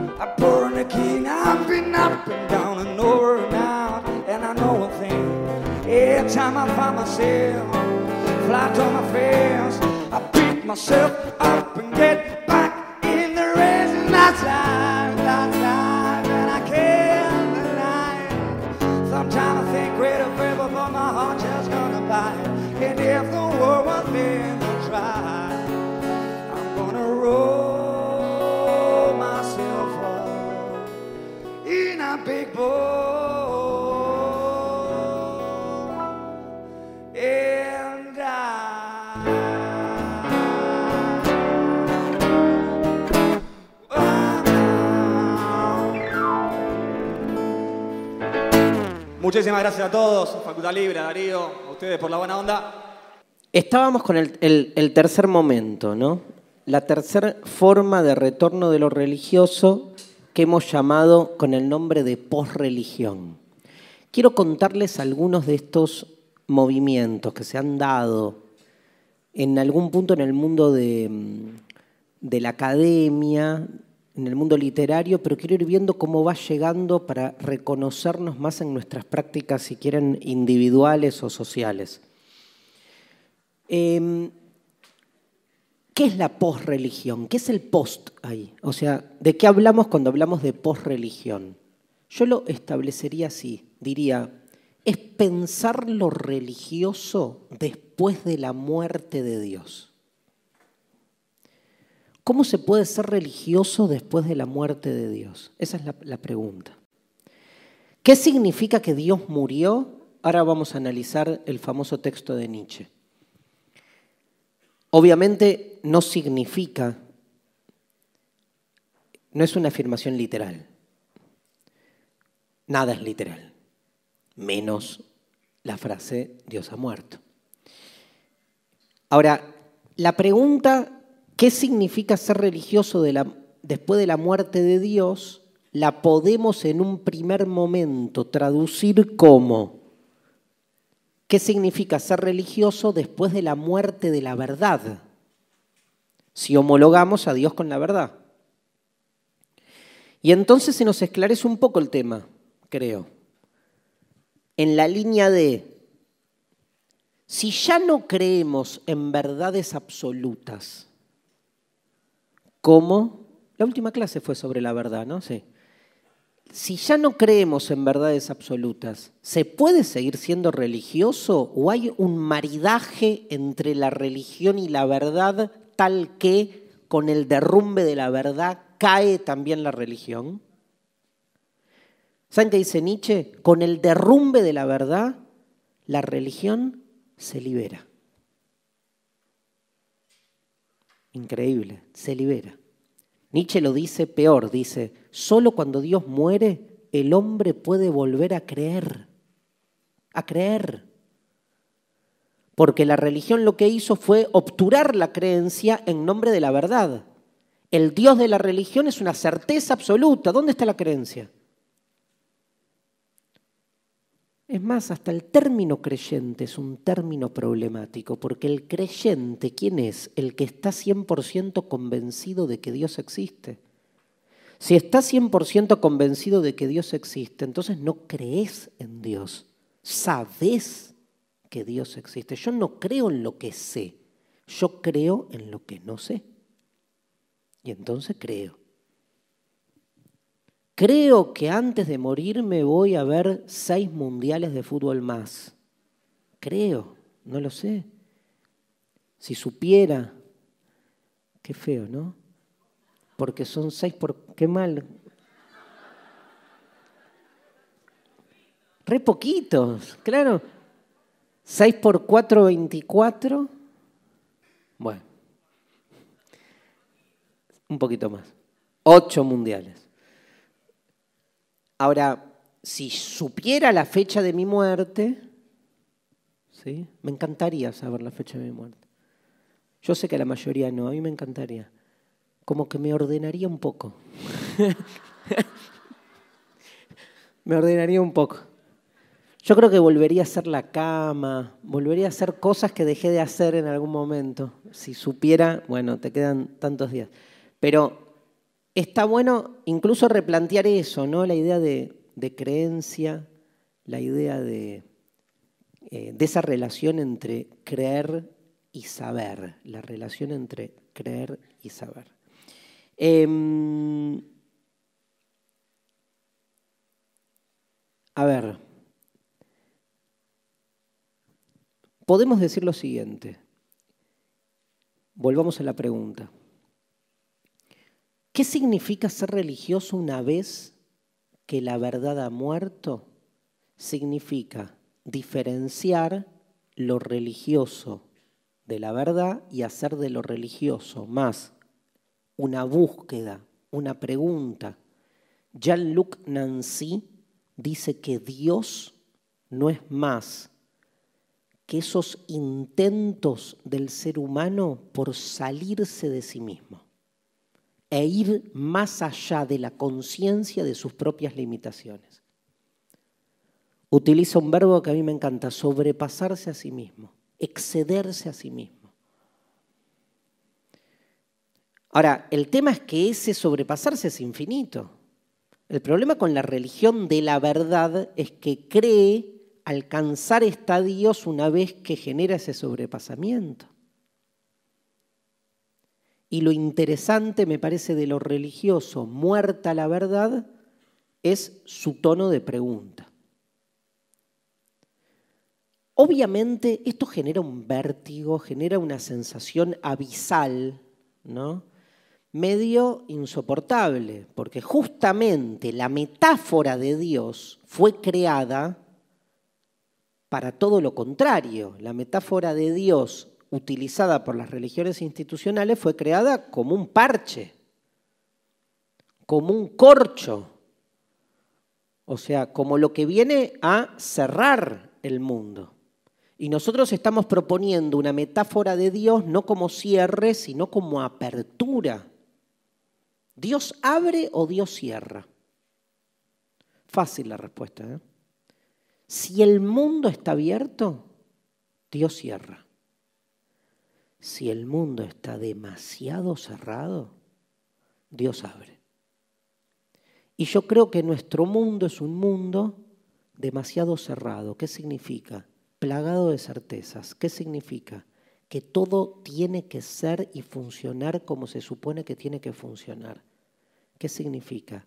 De absoluta normalización y autodisciplinamiento. Un mundo donde lo sabemos todo, porque sabemos operar y utilizar las cosas que están a nuestra disposición.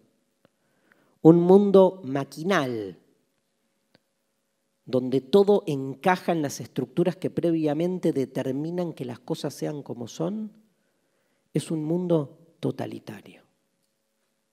Y Dios es un resto. Es como la esperanza de que no todo cierre. Al revés podemos hasta recuperar una idea de Dios como apertura. Si Dios es infinito, o sea, la conciencia de que la cosa no tiene límites, todo lo contrario a la imagen tradicional de Dios. Me adelanto, pero lo digo ahora. Para Nietzsche Dios es una, metáfora, está claro. Pero ¿saben cuál es el problema? Que para Nietzsche todo es metáfora. Y el problema de las metáforas, Todo es metáfora. Dios es una metáfora, pero la ciencia también es una metáfora. Y la política también es una metáfora. Cambiemos, cambiamos, ¿no? Como escuchamos recién. Bueno, el peronismo es ¿no? como una especie de horizonte abierto de metáforas y metonimias permanentes. Ahora, ¿qué dice Nietzsche? Que la metáfora funciona cuando deja de vislumbrarse como tal. Famosa definición que da Nietzsche sobre la verdad en un libro que se llama, un texto, que se llama, un texto inconcluso, que se llama Sobre verdad y mentira en sentido extramoral. Dice en ese texto, cuando define a la verdad, Nietzsche dice, ¿qué es entonces la verdad? Lo leo literal. Un ejército móvil de metáforas, metonimias, antropomorfismos. En resumidas cuentas, una suma de relaciones humanas. Para, para, para. La gran Fantino. Vos me estás diciendo, Nietzsche, que vos me estás diciendo, Nietzsche, que la verdad es una suma de relaciones humanas. No, si la verdad es lo que excede el vínculo social. Pero Nietzsche dice lo contrario. Sí, te estoy diciendo una suma de relaciones humanas que han sido realzadas, extrapoladas, adornadas poética y retóricamente, y que después de un prolongado uso, verdad igual uso, verdad igual utilidad después de un prolongado uso, miren el sustantivo acá tremendo, a un pueblo le parecen fijas, canónicas, obligatorias. Las verdades son ilusiones de las que se ha olvidado que lo son. Metáforas que se han vuelto gastadas y sin fuerza sensible, monedas que han perdido su troquelado y que ahora ya no son consideradas como monedas, sino como un mero metal. O sea, la metáfora funciona si nos olvidamos que es metáfora. La metáfora de Dios funcionó durante muchos siglos. Hoy funciona. ¿Tiene sentido la metáfora bíblica del Dios judeo cristiano después de la creación de la electricidad y del celular? ¿Quién era? Dios. ¿Qué quería? Mirá, se va a atender a Dios. Eh, ¿Tiene sentido la metáfora de Dios después de la electricidad? Darío, qué pregunta pelotuda. La filosofía es pelotuda. A ver, ¿tiene sentido o no tiene sentido? Veamos la metáfora de Dios en la Biblia. Dios es luz, luz, claridad, esclarecimiento. ¿Por qué? Y porque no había electricidad. O sea, ¿cómo no vamos a inventar una metáfora de Dios como luz si después de las seis de la tarde caminabas y te pegabas los árboles por la cabeza? Era un horror la noche. No lo digo en serio, ¿eh? Las metáforas que se crean tienen relación directa con las transformaciones materiales e históricas de su época. Este número que tiro es falso, pero hagan como si no, porque es, es parecido. El 90%, no lo conté, pero el 90% de los milagros del Nuevo Testamento hoy los resuelve la ciencia y la tecnología. Falta el más importante, ¿no? La resurrección. Pero ya va a llegar ya va a llegar, la muerte es un tema que se va a resolver y pronto. Tranqui, dejaremos, dejaremos de ser humanos en ese momento, evidentemente, porque lo humano está atravesado por la condición finita. Pero la tecnología, ¿cómo va? Pero no me cabe duda. Es una promesa. Incumplible. No, la promesa es decir, no nos va a tocar a nosotros, ¿no? Em, digo, en ese sentido, las metáforas religiosas que buscan actuar, diría un Marx, diría un Feuerbach, como dispositivos farmacológicos, ¿no? O sea, clonacepanes antes de la creación del clonazepam, porque el dispositivo es el mismo. El dispositivo es el mismo. Que en un caso sea espiritual y en otro caso químico es aleatorio, pero como dispositivo es el mismo, es ansiolítico. Tiene que ver con la necesidad de poder este, resolver la, la, sensación angustiante que provoca el sabernos finitos.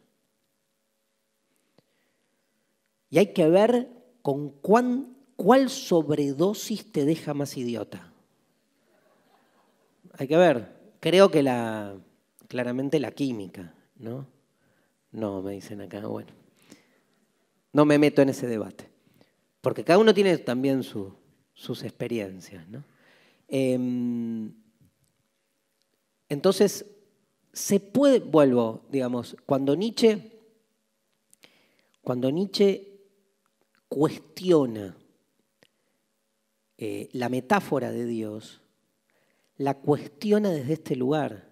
Nietzsche lo que ve es, digamos, el siguiente recorrido. Esto que voy a explicar ahora se lo conoce históricamente, literariamente, con el nombre de la muerte de Dios. ¿Qué es la muerte de Dios? Es muchas cosas. Nietzsche la trabaja en cuatro o cinco textos, pero el texto más importante es un texto de la Galla Ciencia, parágrafo 125, llamada, llamado El Loco, donde hay un personaje que es un loco que viene a un mercado y anuncia la muerte de Dios. Llega y todo el mundo lo ve al loco diciendo que Dios ha muerto y se le cagan de risa. Porque este, les parece una estupidez lo que este tipo está diciendo. Y entonces el loco se enoja contra todos ellos y empieza a proferir una serie de exclamaciones enojados con una humanidad que según el loco mató a Dios.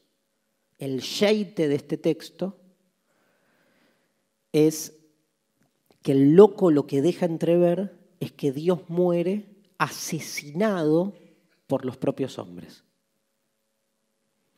Eso significa, en términos metafóricos de la metáfora, metaforizando la metáfora, significa lo siguiente, que ante la incertidumbre de la existencia, creamos la metáfora de Dios. Pero para que la metáfora de Dios que aplacara, que aplacase, que bueno, no, no era ese. Bueno, para que la metáfora de Dios aplaque nuestra eh, angustia, tenemos que dejar de verla como metáfora. Digo, el primer proceso que tiene que hacer el ser humano para que la metáfora funcione es desmetaforizarla. ¿O no es la mentira más eficiente aquella a la que finalmente le creemos? Y la mentira a la que finalmente le creemos, ¿no es la verdad? ¿O no es la verdad la mentira más eficiente? Entonces hay que creer que hay un Dios. Si no, la metáfora es metáfora y entonces no vale.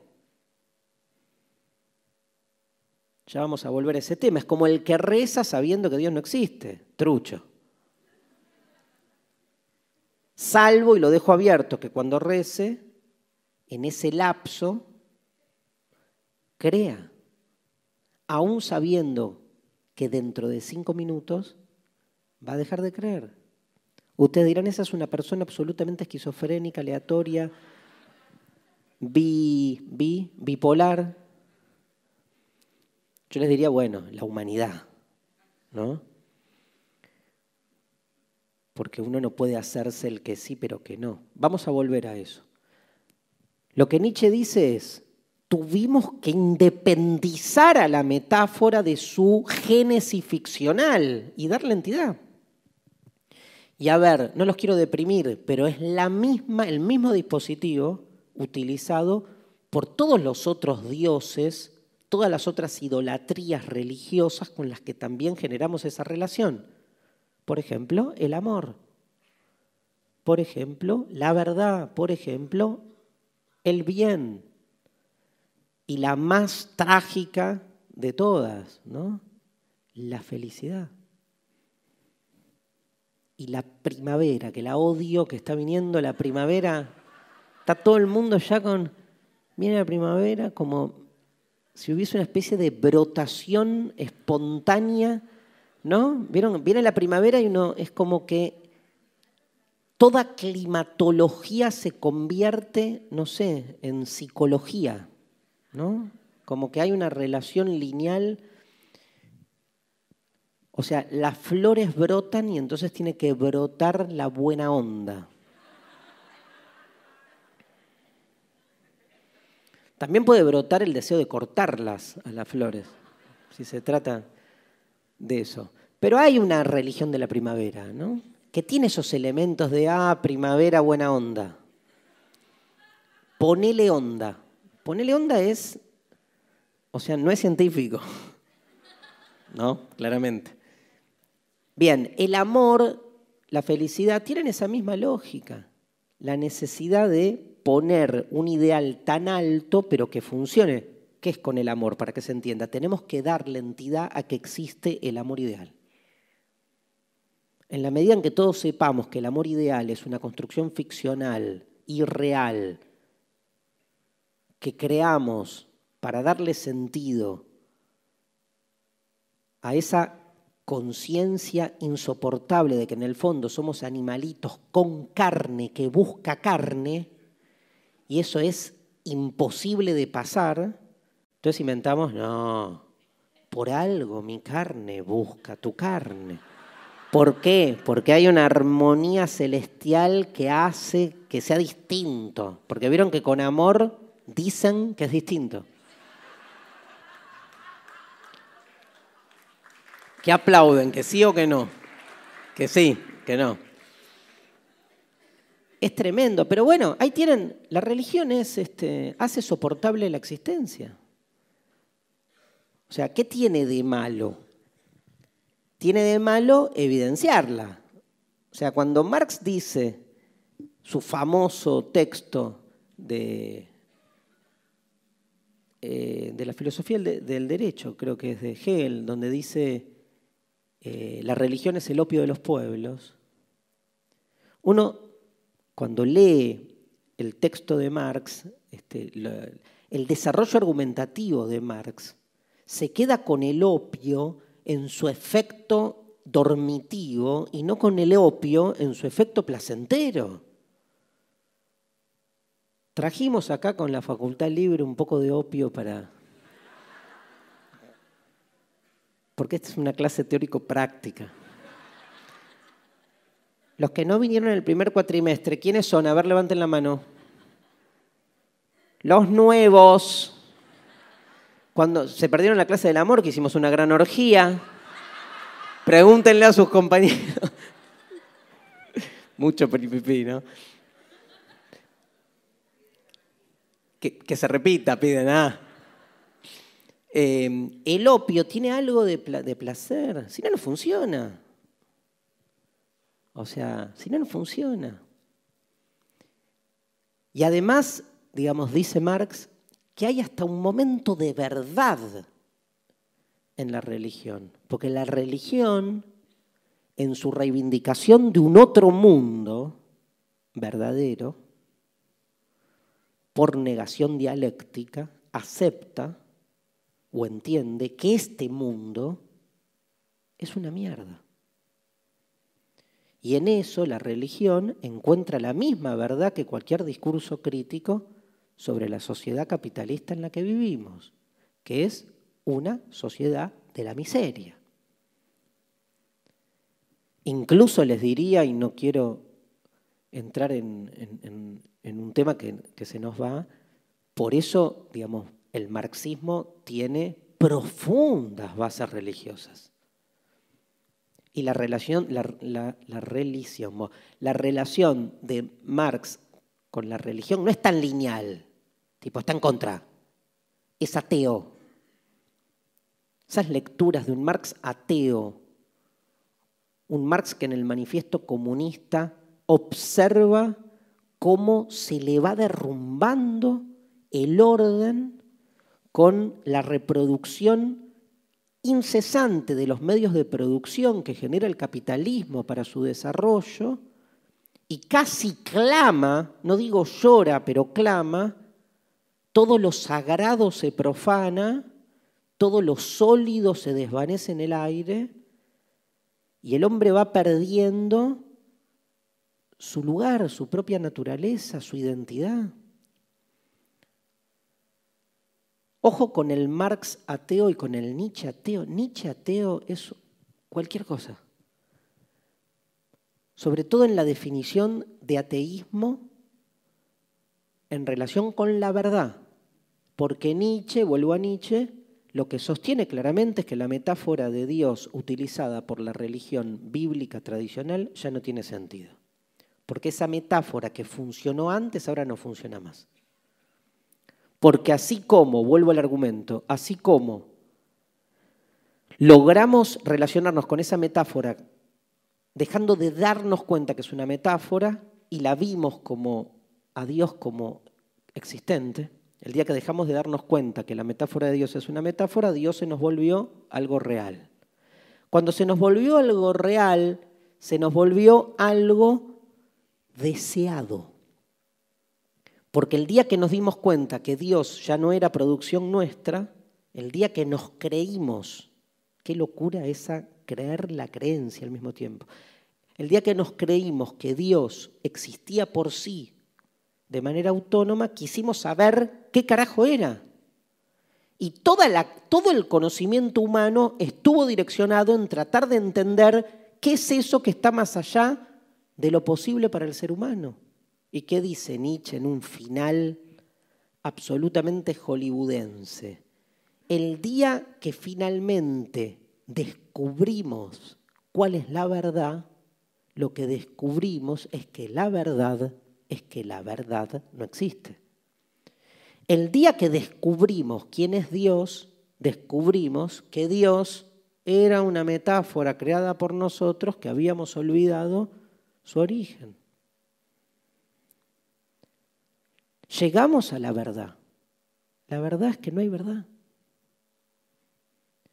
En el fondo el círculo, la contradicción, el conflicto, dice Nietzsche, la ambigüedad, la diferencia.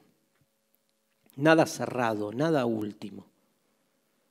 Ahora, esa metáfora ya no nos sirve, la del Dios omnipotente, omnisciente, soberanamente bueno, perfecto, absoluto, bla, bla, bla ya no nos sirve para otro mundo, repito, electricidad.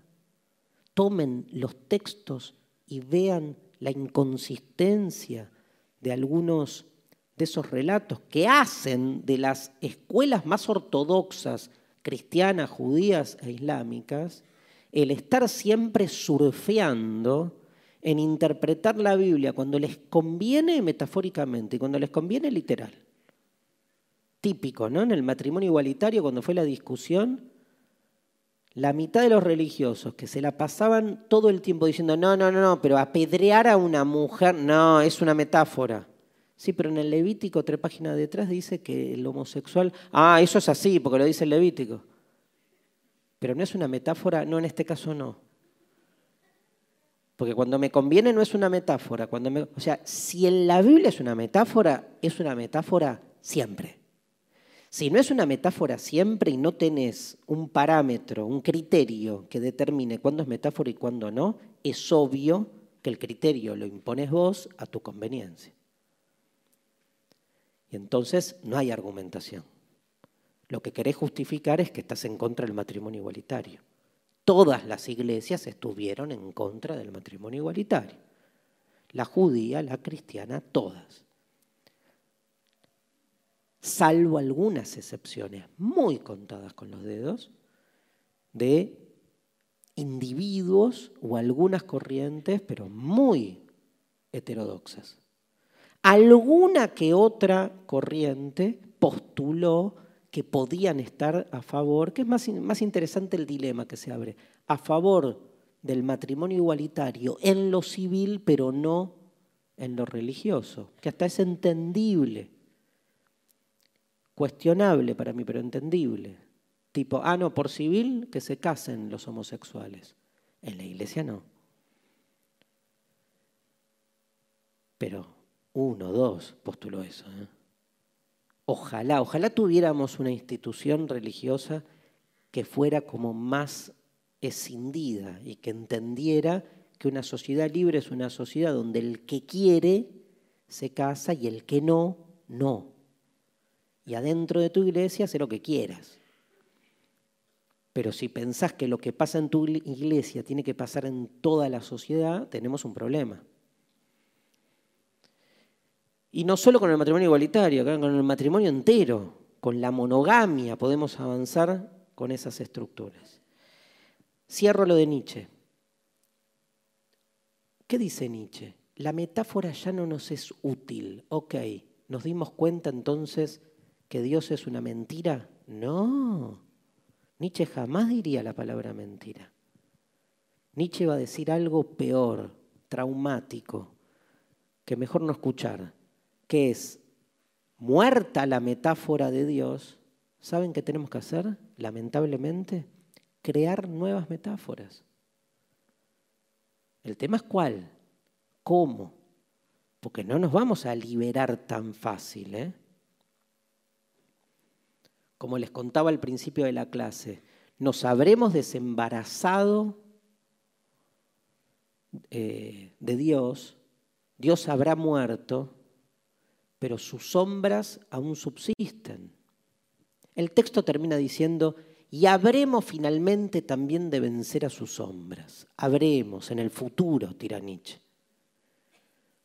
Tal vez estamos condenados a salir de una sombra para entrar a otra y pensar esas sombras en relación a la vida material en la que vivimos. Por eso yo les digo, hoy la metáfora de Dios que a mí más me cierra no tiene, obviamente, nada que ver con el Dios tradicional, porque al revés, digo, la concepción que tengo yo de Dios es casi guevarista,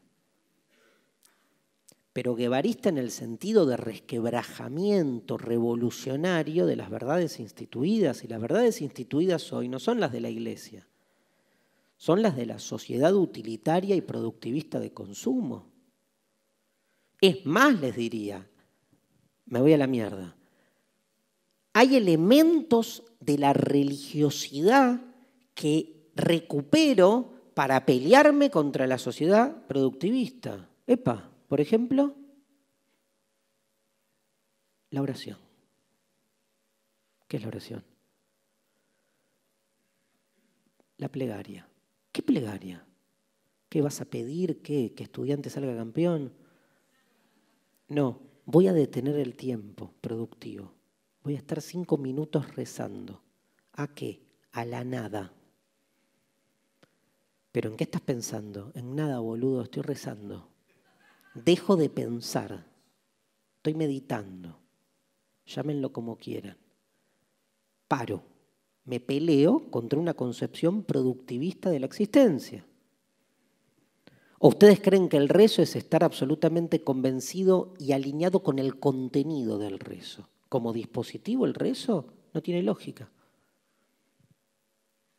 Diría cualquier empresario, es tiempo muerto.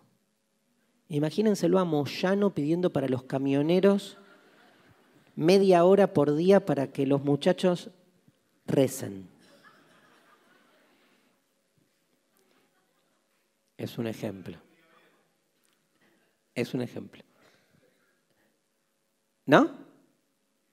¿Qué es ese rezo? Es parar. Perdón, la religión nos ha dotado de una concepción del tiempo muy interesante, lo vamos a ver en la clase del tiempo, que se pelea contra nuestra noción cronológica y lineal del tiempo productivo. Hay un día de descanso. Y el día de descanso no es a lo Marx el tiempo en el que la clase asalariada reproduce su fuerza de trabajo para volver al otro día a trabajar. Es tiempo muerto. No tiene sentido parar el domingo o el sábado. O sea, hay tiene sentido después si uno lo alinea en toda la cadena productivista, pero si uno se lo toma desde otro lugar, de hecho, ¿por qué mierda, perdón, nos angustia el domingo? ¿Por qué nos agarra esa angustia de porquería el domingo a la tarde? Porque el domingo es el día que nos damos cuenta que nos pasamos los seis días anteriores haciendo mierdas que no nos interesa hacer. Es eso. El domingo lo que te saca es como un momento de conciencia pequeño, seis de la tarde, donde tomás conciencia que de lunes a viernes te pueden. Y que el domingo también, pero menos si tuviste un... La viste y te deprimiste. Te deprimiste porque sabes que en tres horas pones el despertador y vuelve el lunes. Lunes otra vez sobre la ciudad. Dos me acompañaron, loco. Un poco hippie todo lo que estoy diciendo, pero aguante el hippie. A ver, es evidente ahí que hay una relación con la enajenación semanal. Salgan del domingo. El domingo, aparte, les digo, es angustiante, léanlo por donde quieran, siempre religión atrás. Si es ese momento así, ese, esa interrupción del tiempo que nos hace tomar conciencia de la enajenación cotidiana, angustia. Si remitimos, ¿saben por qué el domingo es el día de celebración sagrada? Porque es el día de la resurrección. El día de descanso religioso siempre fue el sábado para la tradición judía. Es el día que Dios descansó. Es muy interesante ese descanso, ¿no? Digo, a ver, Dios, el personaje de la Biblia, lo tienen, que es una de las maneras de entender a Dios. Ese Dios personaje de la Biblia que Nietzsche dijo que murió y todo eso, que es una metáfora que ya no, bla, bla, bla, vamos a reivindicarlo ahora. Porque también podemos leer en muchas de sus historias, Dios no deja de ser, como dice Edmond Javés, el protagonista de un libro. Dios está en el libro. Lo sacro es el libro, dice Yahvé, no Dios porque somos hijos del libro. ¿De qué libro? La Biblia. Somos libro, mirá. Hablamos, somos texto, somos libro. Todos son personajes de ese texto que somos nosotros mismos, el libro. la clase que viene nos vamos a volver locos con la identidad, entendiendo que la identidad no es otra cosa que una narración que hacemos de nosotros mismos y que nos hacen. Y esa es la pelea. Entonces, ese protagonista del libro, que es Dios, ¿no? que está ahí, que creo, se supone que vino, creó el mundo. Somos, de algún modo, adoradores de Él. Me olvidé de lo que iba a decir. Ah, estaba con gracias, Marcela. Eso es una buena alumna. Por eso sé su nombre.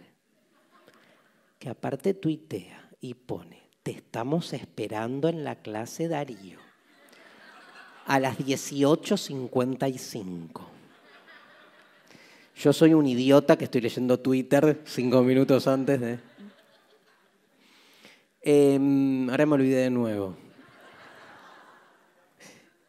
El sábado era el día de descanso, se volvió domingo porque con la aparición del cristianismo se traspasó, aparte en la confrontación cristiano-judía, una confrontación estúpida, ¿sí? una interna, comunitaria, de donde sale una línea que es el cristianismo.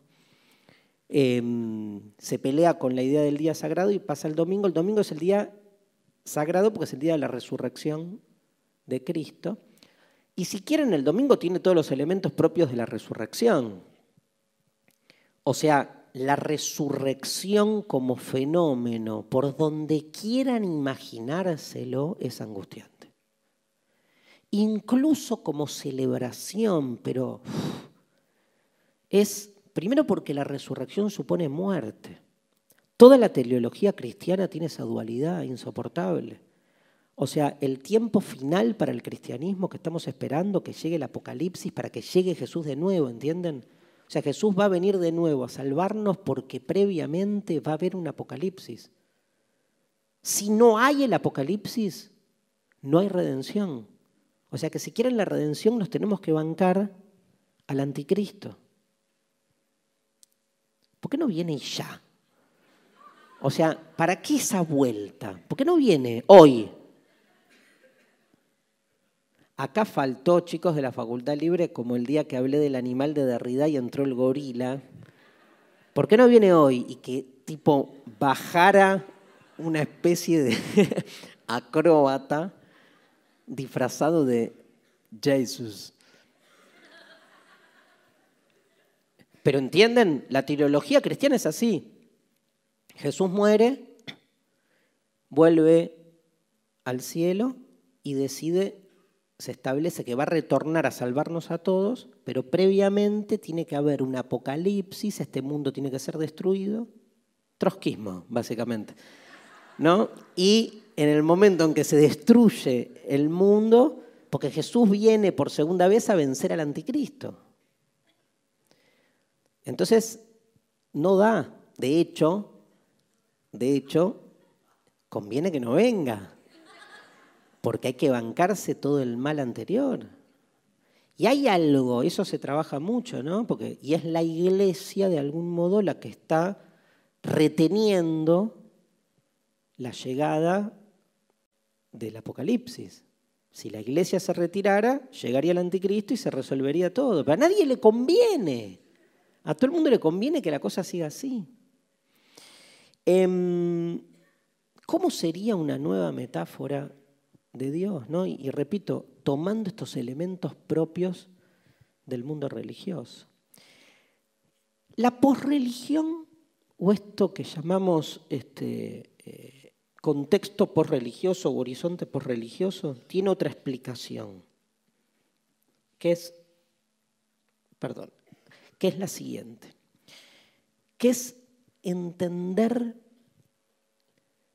entendernos, como decía o explicaba antes, en relación a la creencia más allá del principio de la verdad. Vamos a los lugares comunes que todos manejamos. Frente a la cuestión religiosa, frente a Dios, conocemos dos alternativas en principio. O lo afirmamos o lo negamos. O creemos que Dios existe o creemos que Dios no existe. Vamos a hacer una primera aproximación. Levante la mano.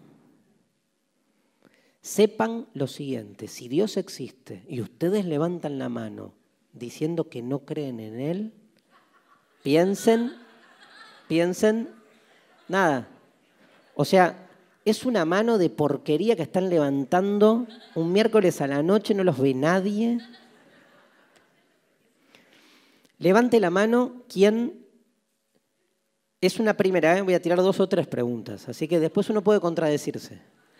Levante la mano quien cree que Dios no existe. Bien. Levante la mano quien cree que Dios existe. Ok, bien. Ganamos. Obvio. Muchos levantaron, ¿eh? Para lo que yo suponía diciendo que Dios existe. Perfecto. Eh, se conoce vulgarmente a los que creen que Dios no existe con el nombre de ateo. Ateo es un concepto, una palabra de lineal y directa etimología griega. La A es un privativo, teo es la, la palabra griega para hablar de lo divino, de divinidad. Ateo significa negar la divinidad. Es muy interesante que en realidad la palabra que nosotros usamos para Dios, Dios, todo esto lo tendría que escribir en el pizarrón, pero me tendría que levantar para eso, que a esta edad y después del guiso de lentejas que comía a las seis de la... No, el, pero se entiende, no hace falta que lo escriba. La palabra que usamos para Dios deriva del latín deus. En latín Dios se dice deus. De ahí viene Dios.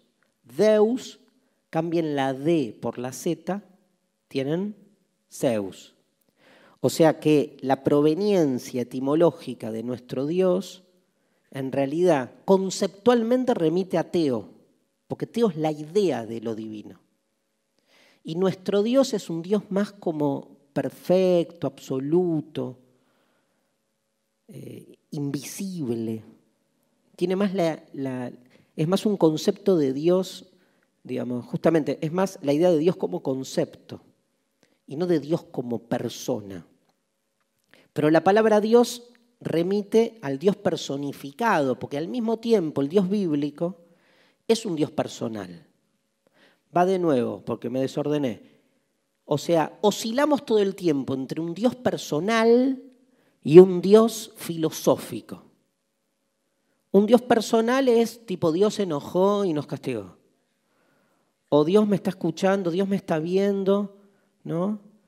Este, Dios está metiendo en mi conciencia y en este momento está escuchando mi conciencia amoral que está pensando una barbaridad.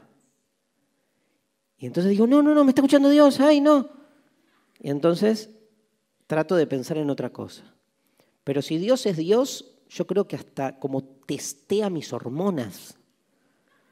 Porque yo me puedo hacer el pelotudo y decir, no pienso en esto, pero las hormonas van para el frente. Y Dios es consciente.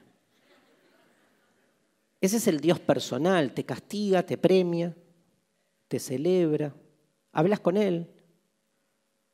No, Dios, por favor, no, no, ¿Vieron que siempre es Dios, por favor? No. Nunca decís, Dios, bien. bien es tuya. Mal es Dios. Ahora, con ese Dios personal les diría un religioso, es una compañía, yo qué sé, es como los amiguitos imaginarios que uno tiene de chico, ¿no? Yo creo que habrá nacido así, ¿no? Tipo, Josecito, Susanita, Dios.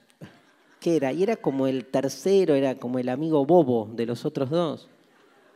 Nietzsche dice, ¿no? Cuando un Dios Zaratustra, libro de Zaratustra, cuando un Dios se creyó el único, el resto se murió de risa. El problema es que se murió el resto. Y este quedó único al final y vino y creó este mundo para cagarnos la vida. ¿no? Pero en, su origen eran muchos. ¿no? Y este era como el, el tonto y el soberbio, ¿no? porque se creía el único. Lean, eh, ay, no me acuerdo el nombre, del parágrafo, este, creo que es de los apóstatas, creo, en el Zaratustra. El Zaratustra es un libro con 80 discursos, uno más alocado que el otro dense el gusto de leer y no entender un comino y en el medio aparece esta frase y decís, wow, porque eso es el Zaratustra. Vas leyendo, leyendo y en el medio, cachetazo, una epifanía, algo que aparece. Em, entonces, el tema es que los ateos se consideran ateos porque niegan eh, la existencia de Dios.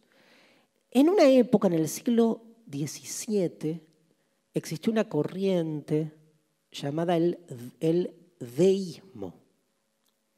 A diferencia del teísmo, hay teísmo. No es conocido el término, pero teísmo es toda religión institucional, se la conoce con el nombre de teísmo. Pero existió el deísmo. ¿Qué es el deísmo? El deísmo es lo que en el siglo XVII empezó a circular con el nombre de religión natural. ¿Qué es esta idea que por ahí muchos de ustedes manejan? Que es, no, no, yo no creo en el Dios de la Biblia, pero entiendo que existe lo perfecto, que hay lo absoluto, que lógicamente no puedo no concebir la existencia de lo perfecto. ¿Por qué? Porque somos imperfectos. Si somos imperfectos es porque nos falta algo. Si nos falta algo es porque hay algo completo a quien no le falta nada. Lógica. Lógica trucha, pero lógica. Pero convincente. Lo importante es convencer. Y el argumento es fuerte. Pregúntenle a cualquier chico. Lo primero, el primer análisis que te hace es un causal. Bueno, este mundo existe, algo existe porque algo fue, alguien lo, ¿alguien lo creó. Y si alguien lo creó, alguien creó a quien creó. Y si alguien creó al que creó, alguien creó al que creó a quien creó pero tiene que haber un primer boludo que creó a todos y que él no fue creado. ¿Por qué? Y porque si no es infinito. Y bueno, bancate el infinito. Y no, porque el objetivo de esta metáfora es no angustiarme. Entonces inventamos esa figura absolutamente increíble que es el que crea pero a sí mismo no fue creado. Dios para muchos es lo increado, crea pero fue increado, que es como el tapón último de una escalera. Esta idea, Dios como causa de todo, es otra forma en la que durante mucho tiempo se pensó ¿no? este, también lo religioso. Esto se llamó deísmo. ¿Por qué? Porque se entiende, no va la fe, va la razón. Una razón que le pifia, pero la razón también siempre pifia. Si quieren, no hay una demostración científica, científica empírica, nadie fue al cielo y le sacó una foto a Dios. Y si uno viene con la foto de Dios, se le cagan de risa. O sea, demostración empírica sobre la existencia de Dios no hay, o más o menos, yo qué sé. Depende del estado en el que estemos. Uno puede ver a Dios, sacarle una foto, ¿no? Esas. Nada. Si uno quiere ver algo, lo ve. O sea, yo tengo gente que me dice, yo vi el alma. ¿Cómo la viste? Y porque querés creer que hay alma, hermano, vas a verlo, obvio. El deísmo no tuvo mucho éxito. Fue como, digamos, la clave del cristianismo. ¿Qué dice ¿A quién voy a citar? Adivinan. Un filósofo. Nietzsche, insoportable. ¿Qué dice Nietzsche del cristianismo? Es platonismo para las masas. ¿Por qué? Y porque las masas no entienden filosofía. ¿Qué le decís? La causa de la causa increada de la causa. Ponele un buen relato, espejitos de colores, opio para todos y todo el mundo feliz platonismo para las masas. No van a leer a Platón, pero van a ir a la iglesia y a rezar a cambio de este, la felicidad. Este, frente, o sea, no hay un ateísmo. El ateísmo básicamente se pelea porque, fíjense qué loco, pero el ateo comparte con el deísta la exaltación de la razón como fundamento de nuestro pensamiento. En un lugar va para un lado, en otro para el otro. Incluso les diría que el ateo y el deísta irían juntos en un debate contra el teísta, porque lo que no admite el deísta es la fe. Está mal si yo voy a nombrar a un filósofo, llamarlo deísta. Está bien y mal. En parte es, en parte no, que es Spinoza. Spinoza es el autor que primero hace una crítica radical a el, digamos, eh, a, toda la fundamentación religiosa del texto bíblico, va mostrando la génesis histórica de la mayoría de los textos bíblicos, y Spinoza da una batalla que le costó mucho. Tal vez su principal padecimiento es algo, y yo me siento, digamos, un amante de Spinoza, y voy por ahí, y me parece fundamental que es que Spinoza no renuncia al nombre. Porque Spinoza lo que demuestra en su ética es un Dios que del Dios religioso no tiene nada,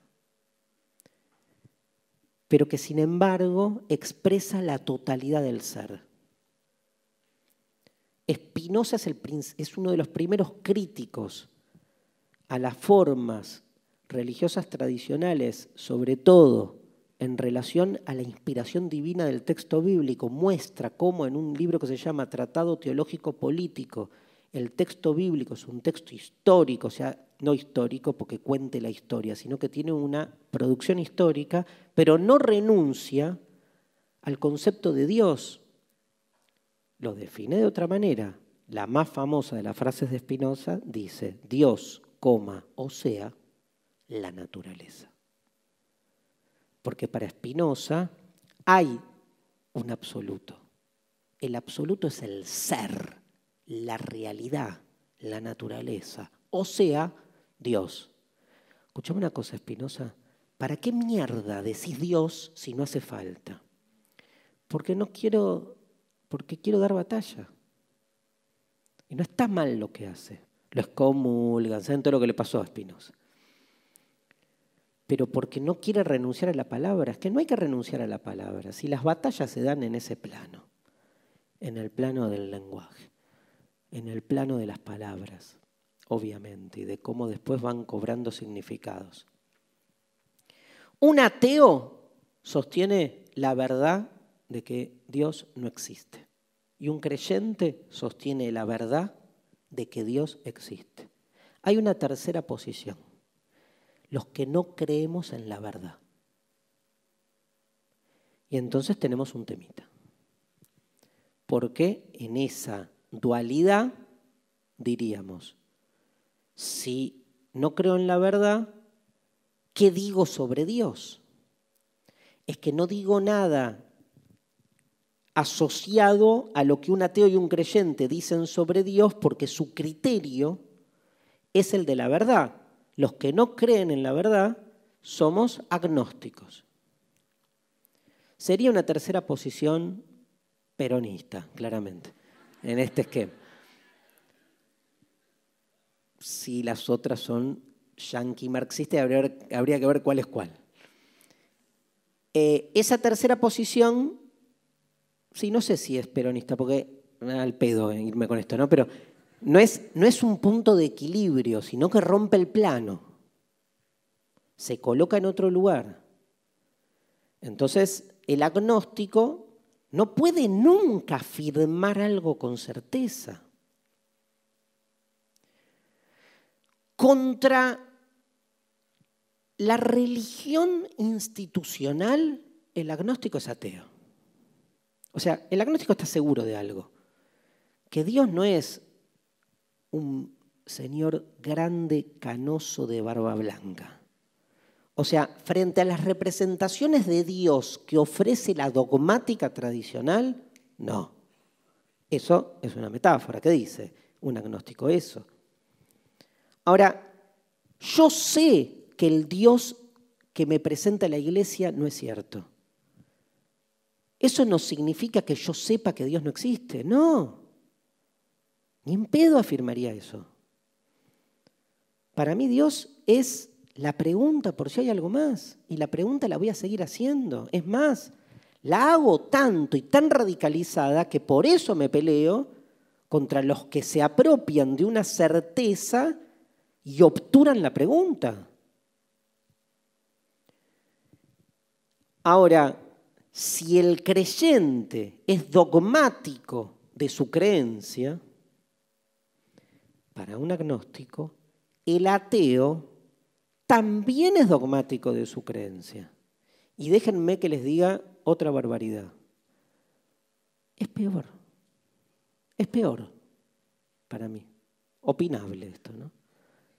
Es peor, porque el ateo de última tiene una obligación con el cuestionamiento para mí que el religioso, bueno, ¿qué vas a hacer? No tiene. Digo, el ateo como ateo, cultor iluminista de la razón, de la experimentación, de la problematización, como que tenés una obligación moral en ser un poco más precavido. De última, el dogma de la fe, bueno, es una ensoñación que en algún momento saldrás o no. Ahora, el dogma de la razón, para mí es doblemente, hay doble responsabilidad. Soy más duro con la dogmática atea que con la dogmática religiosa. En ese sentido. Y la dogmática atea es como la certeza de que no hay algo más. ¿Cómo alguien puede hablar en nombre de una certeza en esos términos? que todo lo que se diga de Dios haya certeza de que no es así, estamos de acuerdo. Pero eso no afirma que no hay algo más. O sea, negar que todo lo que se dice de Dios sea Dios, me la banco. Eso no implica afirmar que no hay algo más. Es más, yo les digo, hay un camino. Cristo es el camino hay, hay un camino que es al revés, es un camino...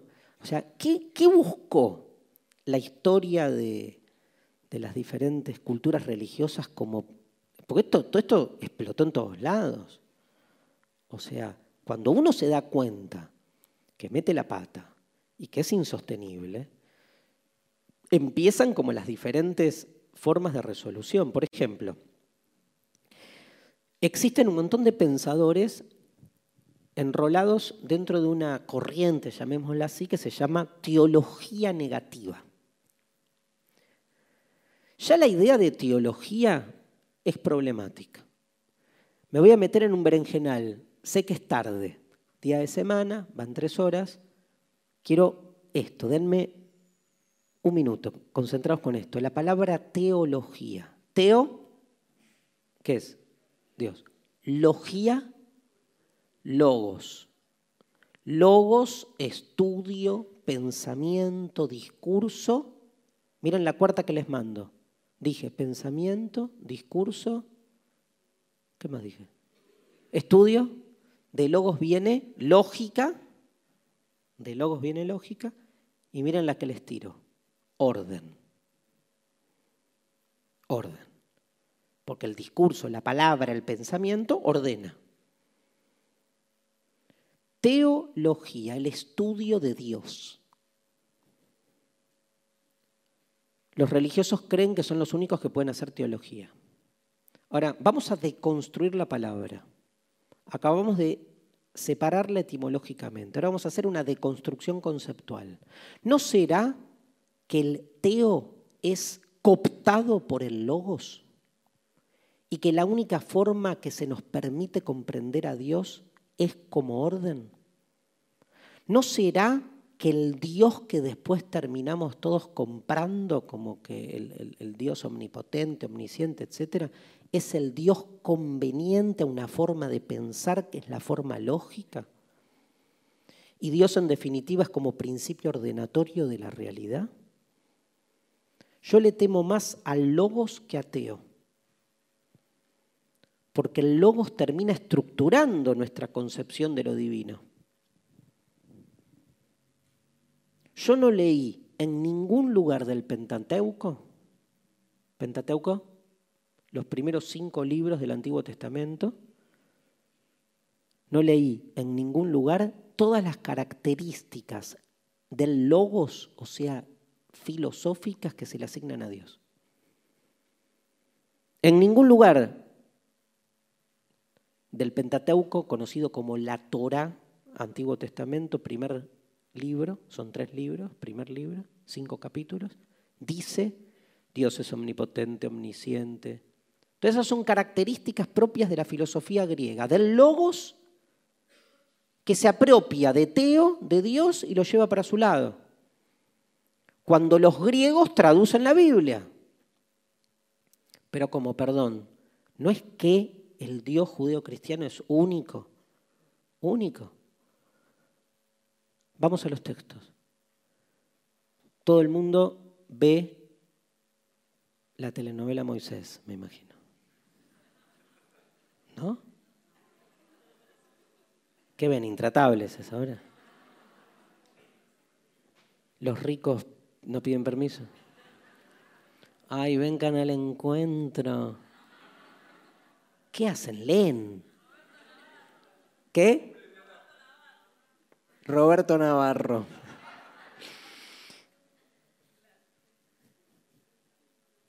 Tuvo buena mi pregunta. ¿Qué hacen? ¿Leen? ¿Cómo? No fue graciosa. Em, bueno, les cuento. Hay una telenovela llamada Moisés. Perdón, pero Susana los domingos con los Moisés hace 22 puntos de rating. ¿eh? Y em, está como muy popularizada la historia del segundo libro del Antiguo Testamento, que es el Éxodo. En ese libro se cuenta la historia de Moisés. Nada, Moisés era un uno, que este, lo crían los egipcios, pero en realidad es hebreo, los hebreos son esclavos. Este, para no matarlo, la madre lo tira en un Moisés, en el río Nilo, de ahí sale el nombre. La hija del faraón lo rescata y lo cría como si fuera suya. Pero de grande este, el tipo tiene como una revelación porque ve que están ahí este, pegando y castigándolo a, un esclavo hebreo y dice, ay, yo soy hebreo. Y quiere detener al que pega el latigazo y lo mata. Entonces escapa porque este, lo quieren reventar. Y llega al monte Sinai, bueno, se encuentra con Dios y tengo tiempo ahí, se da un diálogo clave, porque Dios le dice, mirá, yo te, yo soy la clave de todo esto, necesito que vayas y salves a tu pueblo. Moisés le dice, no, no, no, ni en pedo. No vuelvo más. No, por favor. No, soy tartamudo y empieza a tartamudear. Tremendo. No había tartamudeado nunca hasta ahí. Empieza a tartamudear, le dicen, bueno, tu hermano te va a acompañar. Es como una negociación, así. Que sí, que no, que sí, que no. Le dice, bueno, voy le dice Moisés. Ahora me van a preguntar, ¿quién te mandó? Decirle que fui yo. Pero me van a preguntar, ¿cuál es su nombre? ¿Cuál es tu nombre? Y ahí explota la Biblia. Porque todo este diálogo se da con Dios en una zarza ardiente. Y entonces Dios le dice, le da su, famosa definición, doble, le dice, mi nombre es yo soy el que soy. En realidad no es así, porque en el idioma original no está conjugado en presente, pero la traducción griega, el logos, lo traduce en presente. En el original es seré lo que seré, o soy lo que está siendo, o soy el que estará. Ahí está el verbo estar, hay traducciones de la teología de la liberación latinoamericana que utilizan el estar para mostrar la diferencia con Europa, que está buenísimo también. Pero ese yo soy lo que soy, yo soy lo que soy, coma, y tira, deciles así, yo soy, después lo, lo sintetiza, yo soy lo que soy, yo soy el que soy, coma, yo soy es el que te manda, el Dios de tus padres, el Dios de tus abuelos, y le tira el nombre. Y el nombre son cuatro letras. Mi nombre es, y le tira cuatro letras. Cuatro letras. Me voy a parar. Se llama el tetragramatón. Son cuatro letras que al castellano se las escribe de este modo. En hebreo es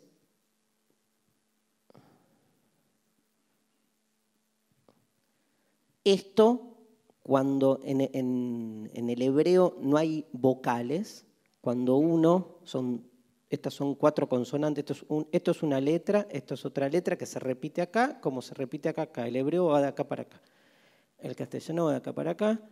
Esto cuando se lo lee, hay que inventar la fonética, se dice Yoah, da, ¿qué da? Jehová. Jehová, Yahvé.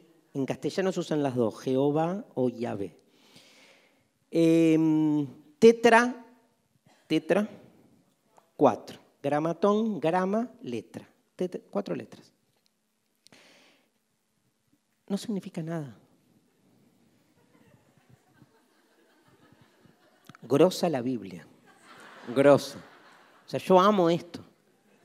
Dios cuando dice su nombre dice cuatro letras.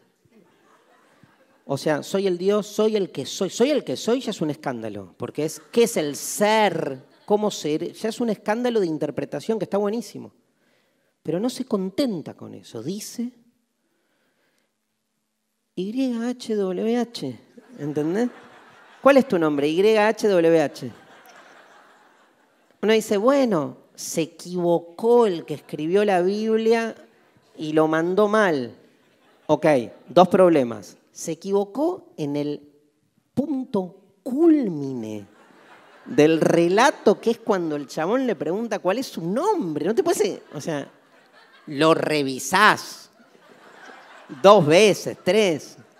Te digo, yo que escribo notas, cuando digo una barbaridad, la reviso antes de mandar el mail.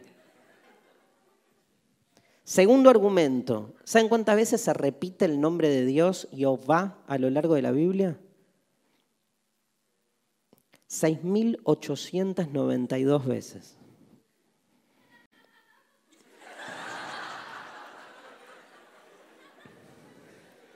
Está claro que no se rió por esto.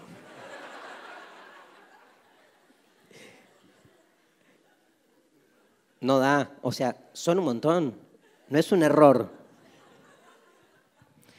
Hay interpretaciones de todo tipo. Digo, ¿qué estamos, qué estamos demostrando con esto?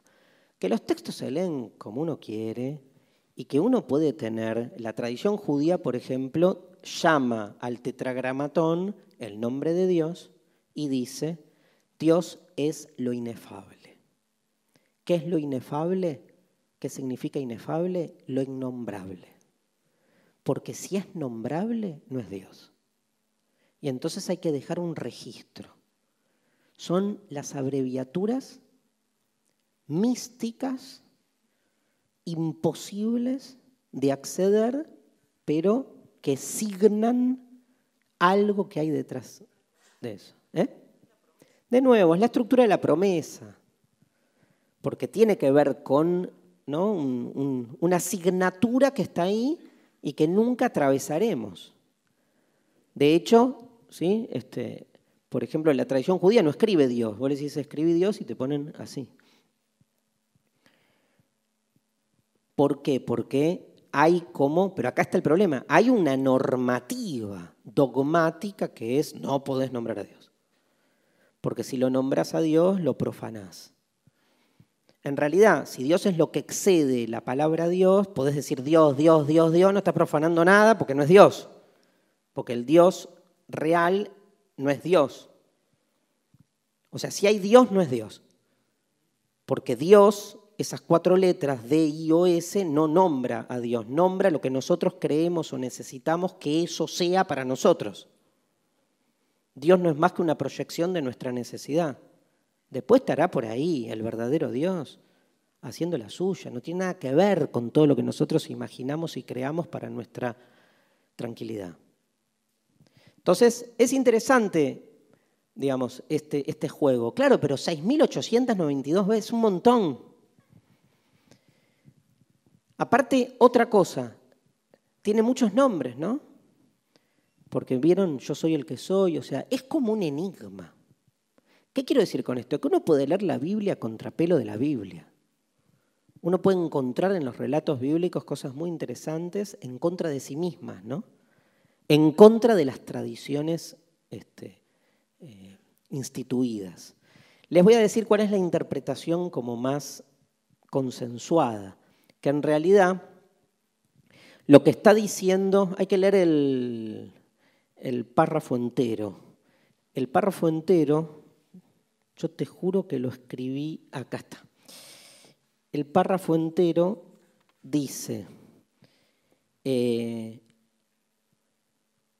esto es Éxodo 3, 13. Dijo Moisés a Dios, he aquí que yo llego, bueno, y les digo, eh, Dios me ha enviado a vosotros. Y si ellos me preguntan, ¿cuál es su nombre? ¿Qué les digo? Y 3.14, el famoso Éxodo 3.14, y respondió Dios a Moisés, yo soy el que soy. Y dijo, así dirás a los hijos de Israel, yo soy, me envió a vosotros. Y además dijo Dios a Moisés, así dirás a los hijos de Israel. Yu, ¿no? me aparece, el Dios de vuestros padres, de Abraham, de Isaac y de Jacobo, me ha enviado. Este es mi nombre para siempre, con él se me recordará por toda la eternidad. O sea, yo soy el que fui, el que soy y el que seré. En hebreo, fui, seré y soy están presentes acá. Porque está como este, en eh, la, conjugación del verbo ser está presente en estas letras, allá ye, que son todos términos que de algún modo están como condensados. ¿no? Es como si uno hubiese, el tetragramatón es como si uno hubiese juntado tipo, soy, fui, no, seré, fui, soy, sfi. O sea, metí el final de soy, el principio de fui y la S de seré. Y armé como una especie de, marca. ¿no? Es como un grupo de diseñadores diciendo, che, hay que armar ¿no? un Durán barba, digamos, hablando de la barba de Dios, armando ahí un... Y bueno, y ahí apareció Yahvé o Jehová que al revés, ¿qué ha generado en todos nosotros? Ha generado justamente esto que decía Nietzsche, la necesidad de pensar, digamos, a, Dios, digamos, como algo alcanzar, ¿no? Y que ha develado su origen. Claramente me fui a la mierda con el tiempo. Son las 10, ya los dejo. Termino con lo siguiente. Tal vez, tal vez eh, y quiero terminar con un autor que a mí me gusta mucho, que es Jacques Derrida. Y sobre todo hay un, discípulo de Derrida en Estados Unidos que se llama John Caputo. John D. de Caputo. Es un teólogo, un post-teólogo. Acaba de editar un libro que se llama La debilidad de Dios. Al que le gusta este tema, lo que hace Caputo, Caputo es como que viene del mundo post-cristiano. Se encuentra con el postestructuralismo de Derrida y arma una especie de posteología. En esa posteología, por ejemplo, para Caputo, un teólogo es Nietzsche. Vos vas a una iglesia y decís que Nietzsche es un teólogo y te dicen, estás enfermo de la cabeza. O sea, el que mató a Dios, porque, viste, lo ven no como el que viene y escribió, sino él lo mató a Dios, este, aparece como un posteólogo. En Caputo aparece esta idea muy fuerte en Derrida y en otro autor llamado Levinas, que es la idea de que la única representación posible para Dios es lo radicalmente otro. Dios es el otro, es la otredad. Porque el otro es lo que nos cierra, es lo que no se entiende, es lo que no se comprende, es lo que nos es lo que nos excede, es lo que nos sobrepasa, es lo que queremos capturar, pero de algún modo se nos disuelve. El otro es la presencia de la apertura como algo constitutivo de lo que somos. Es un resto que no permite que la cosa cierre. Si tuviese nombre y fuese Dios o el amor o mamá o lo que fuera, ya no es un otro. Ya le dimos entidad y entonces cierra. Cuando el otro pasa a ser Dios, ya no es el otro, es Dios. Nos tomamos el clonazepam. Está la pastillita, entonces estamos tranquilos. El otro intranquiliza, porque el otro es la prueba permanente, fehaciente e incesante de que somos apertura, somos contingencia y de que hay algo de lo que carecemos y que nunca podremos terminar de resolver. La presencia de ese otro ¿sí? nos hace toparnos contra esa imposibilidad, por eso el otro es lo imposible, porque nos hace entender que nosotros somos posibilidades y si somos posibilidades hay lo imposible. Si le ponemos nombre lo perdemos. La otredad del otro en Dios es lo que nos permite de algún modo y paradójicamente entender que entonces no hay nada predeterminado y que el sentido de la existencia no es más que lo que uno haga con ella en este tramo ínfimo que no dura nada entre la nada y la nada. Muchísimas gracias.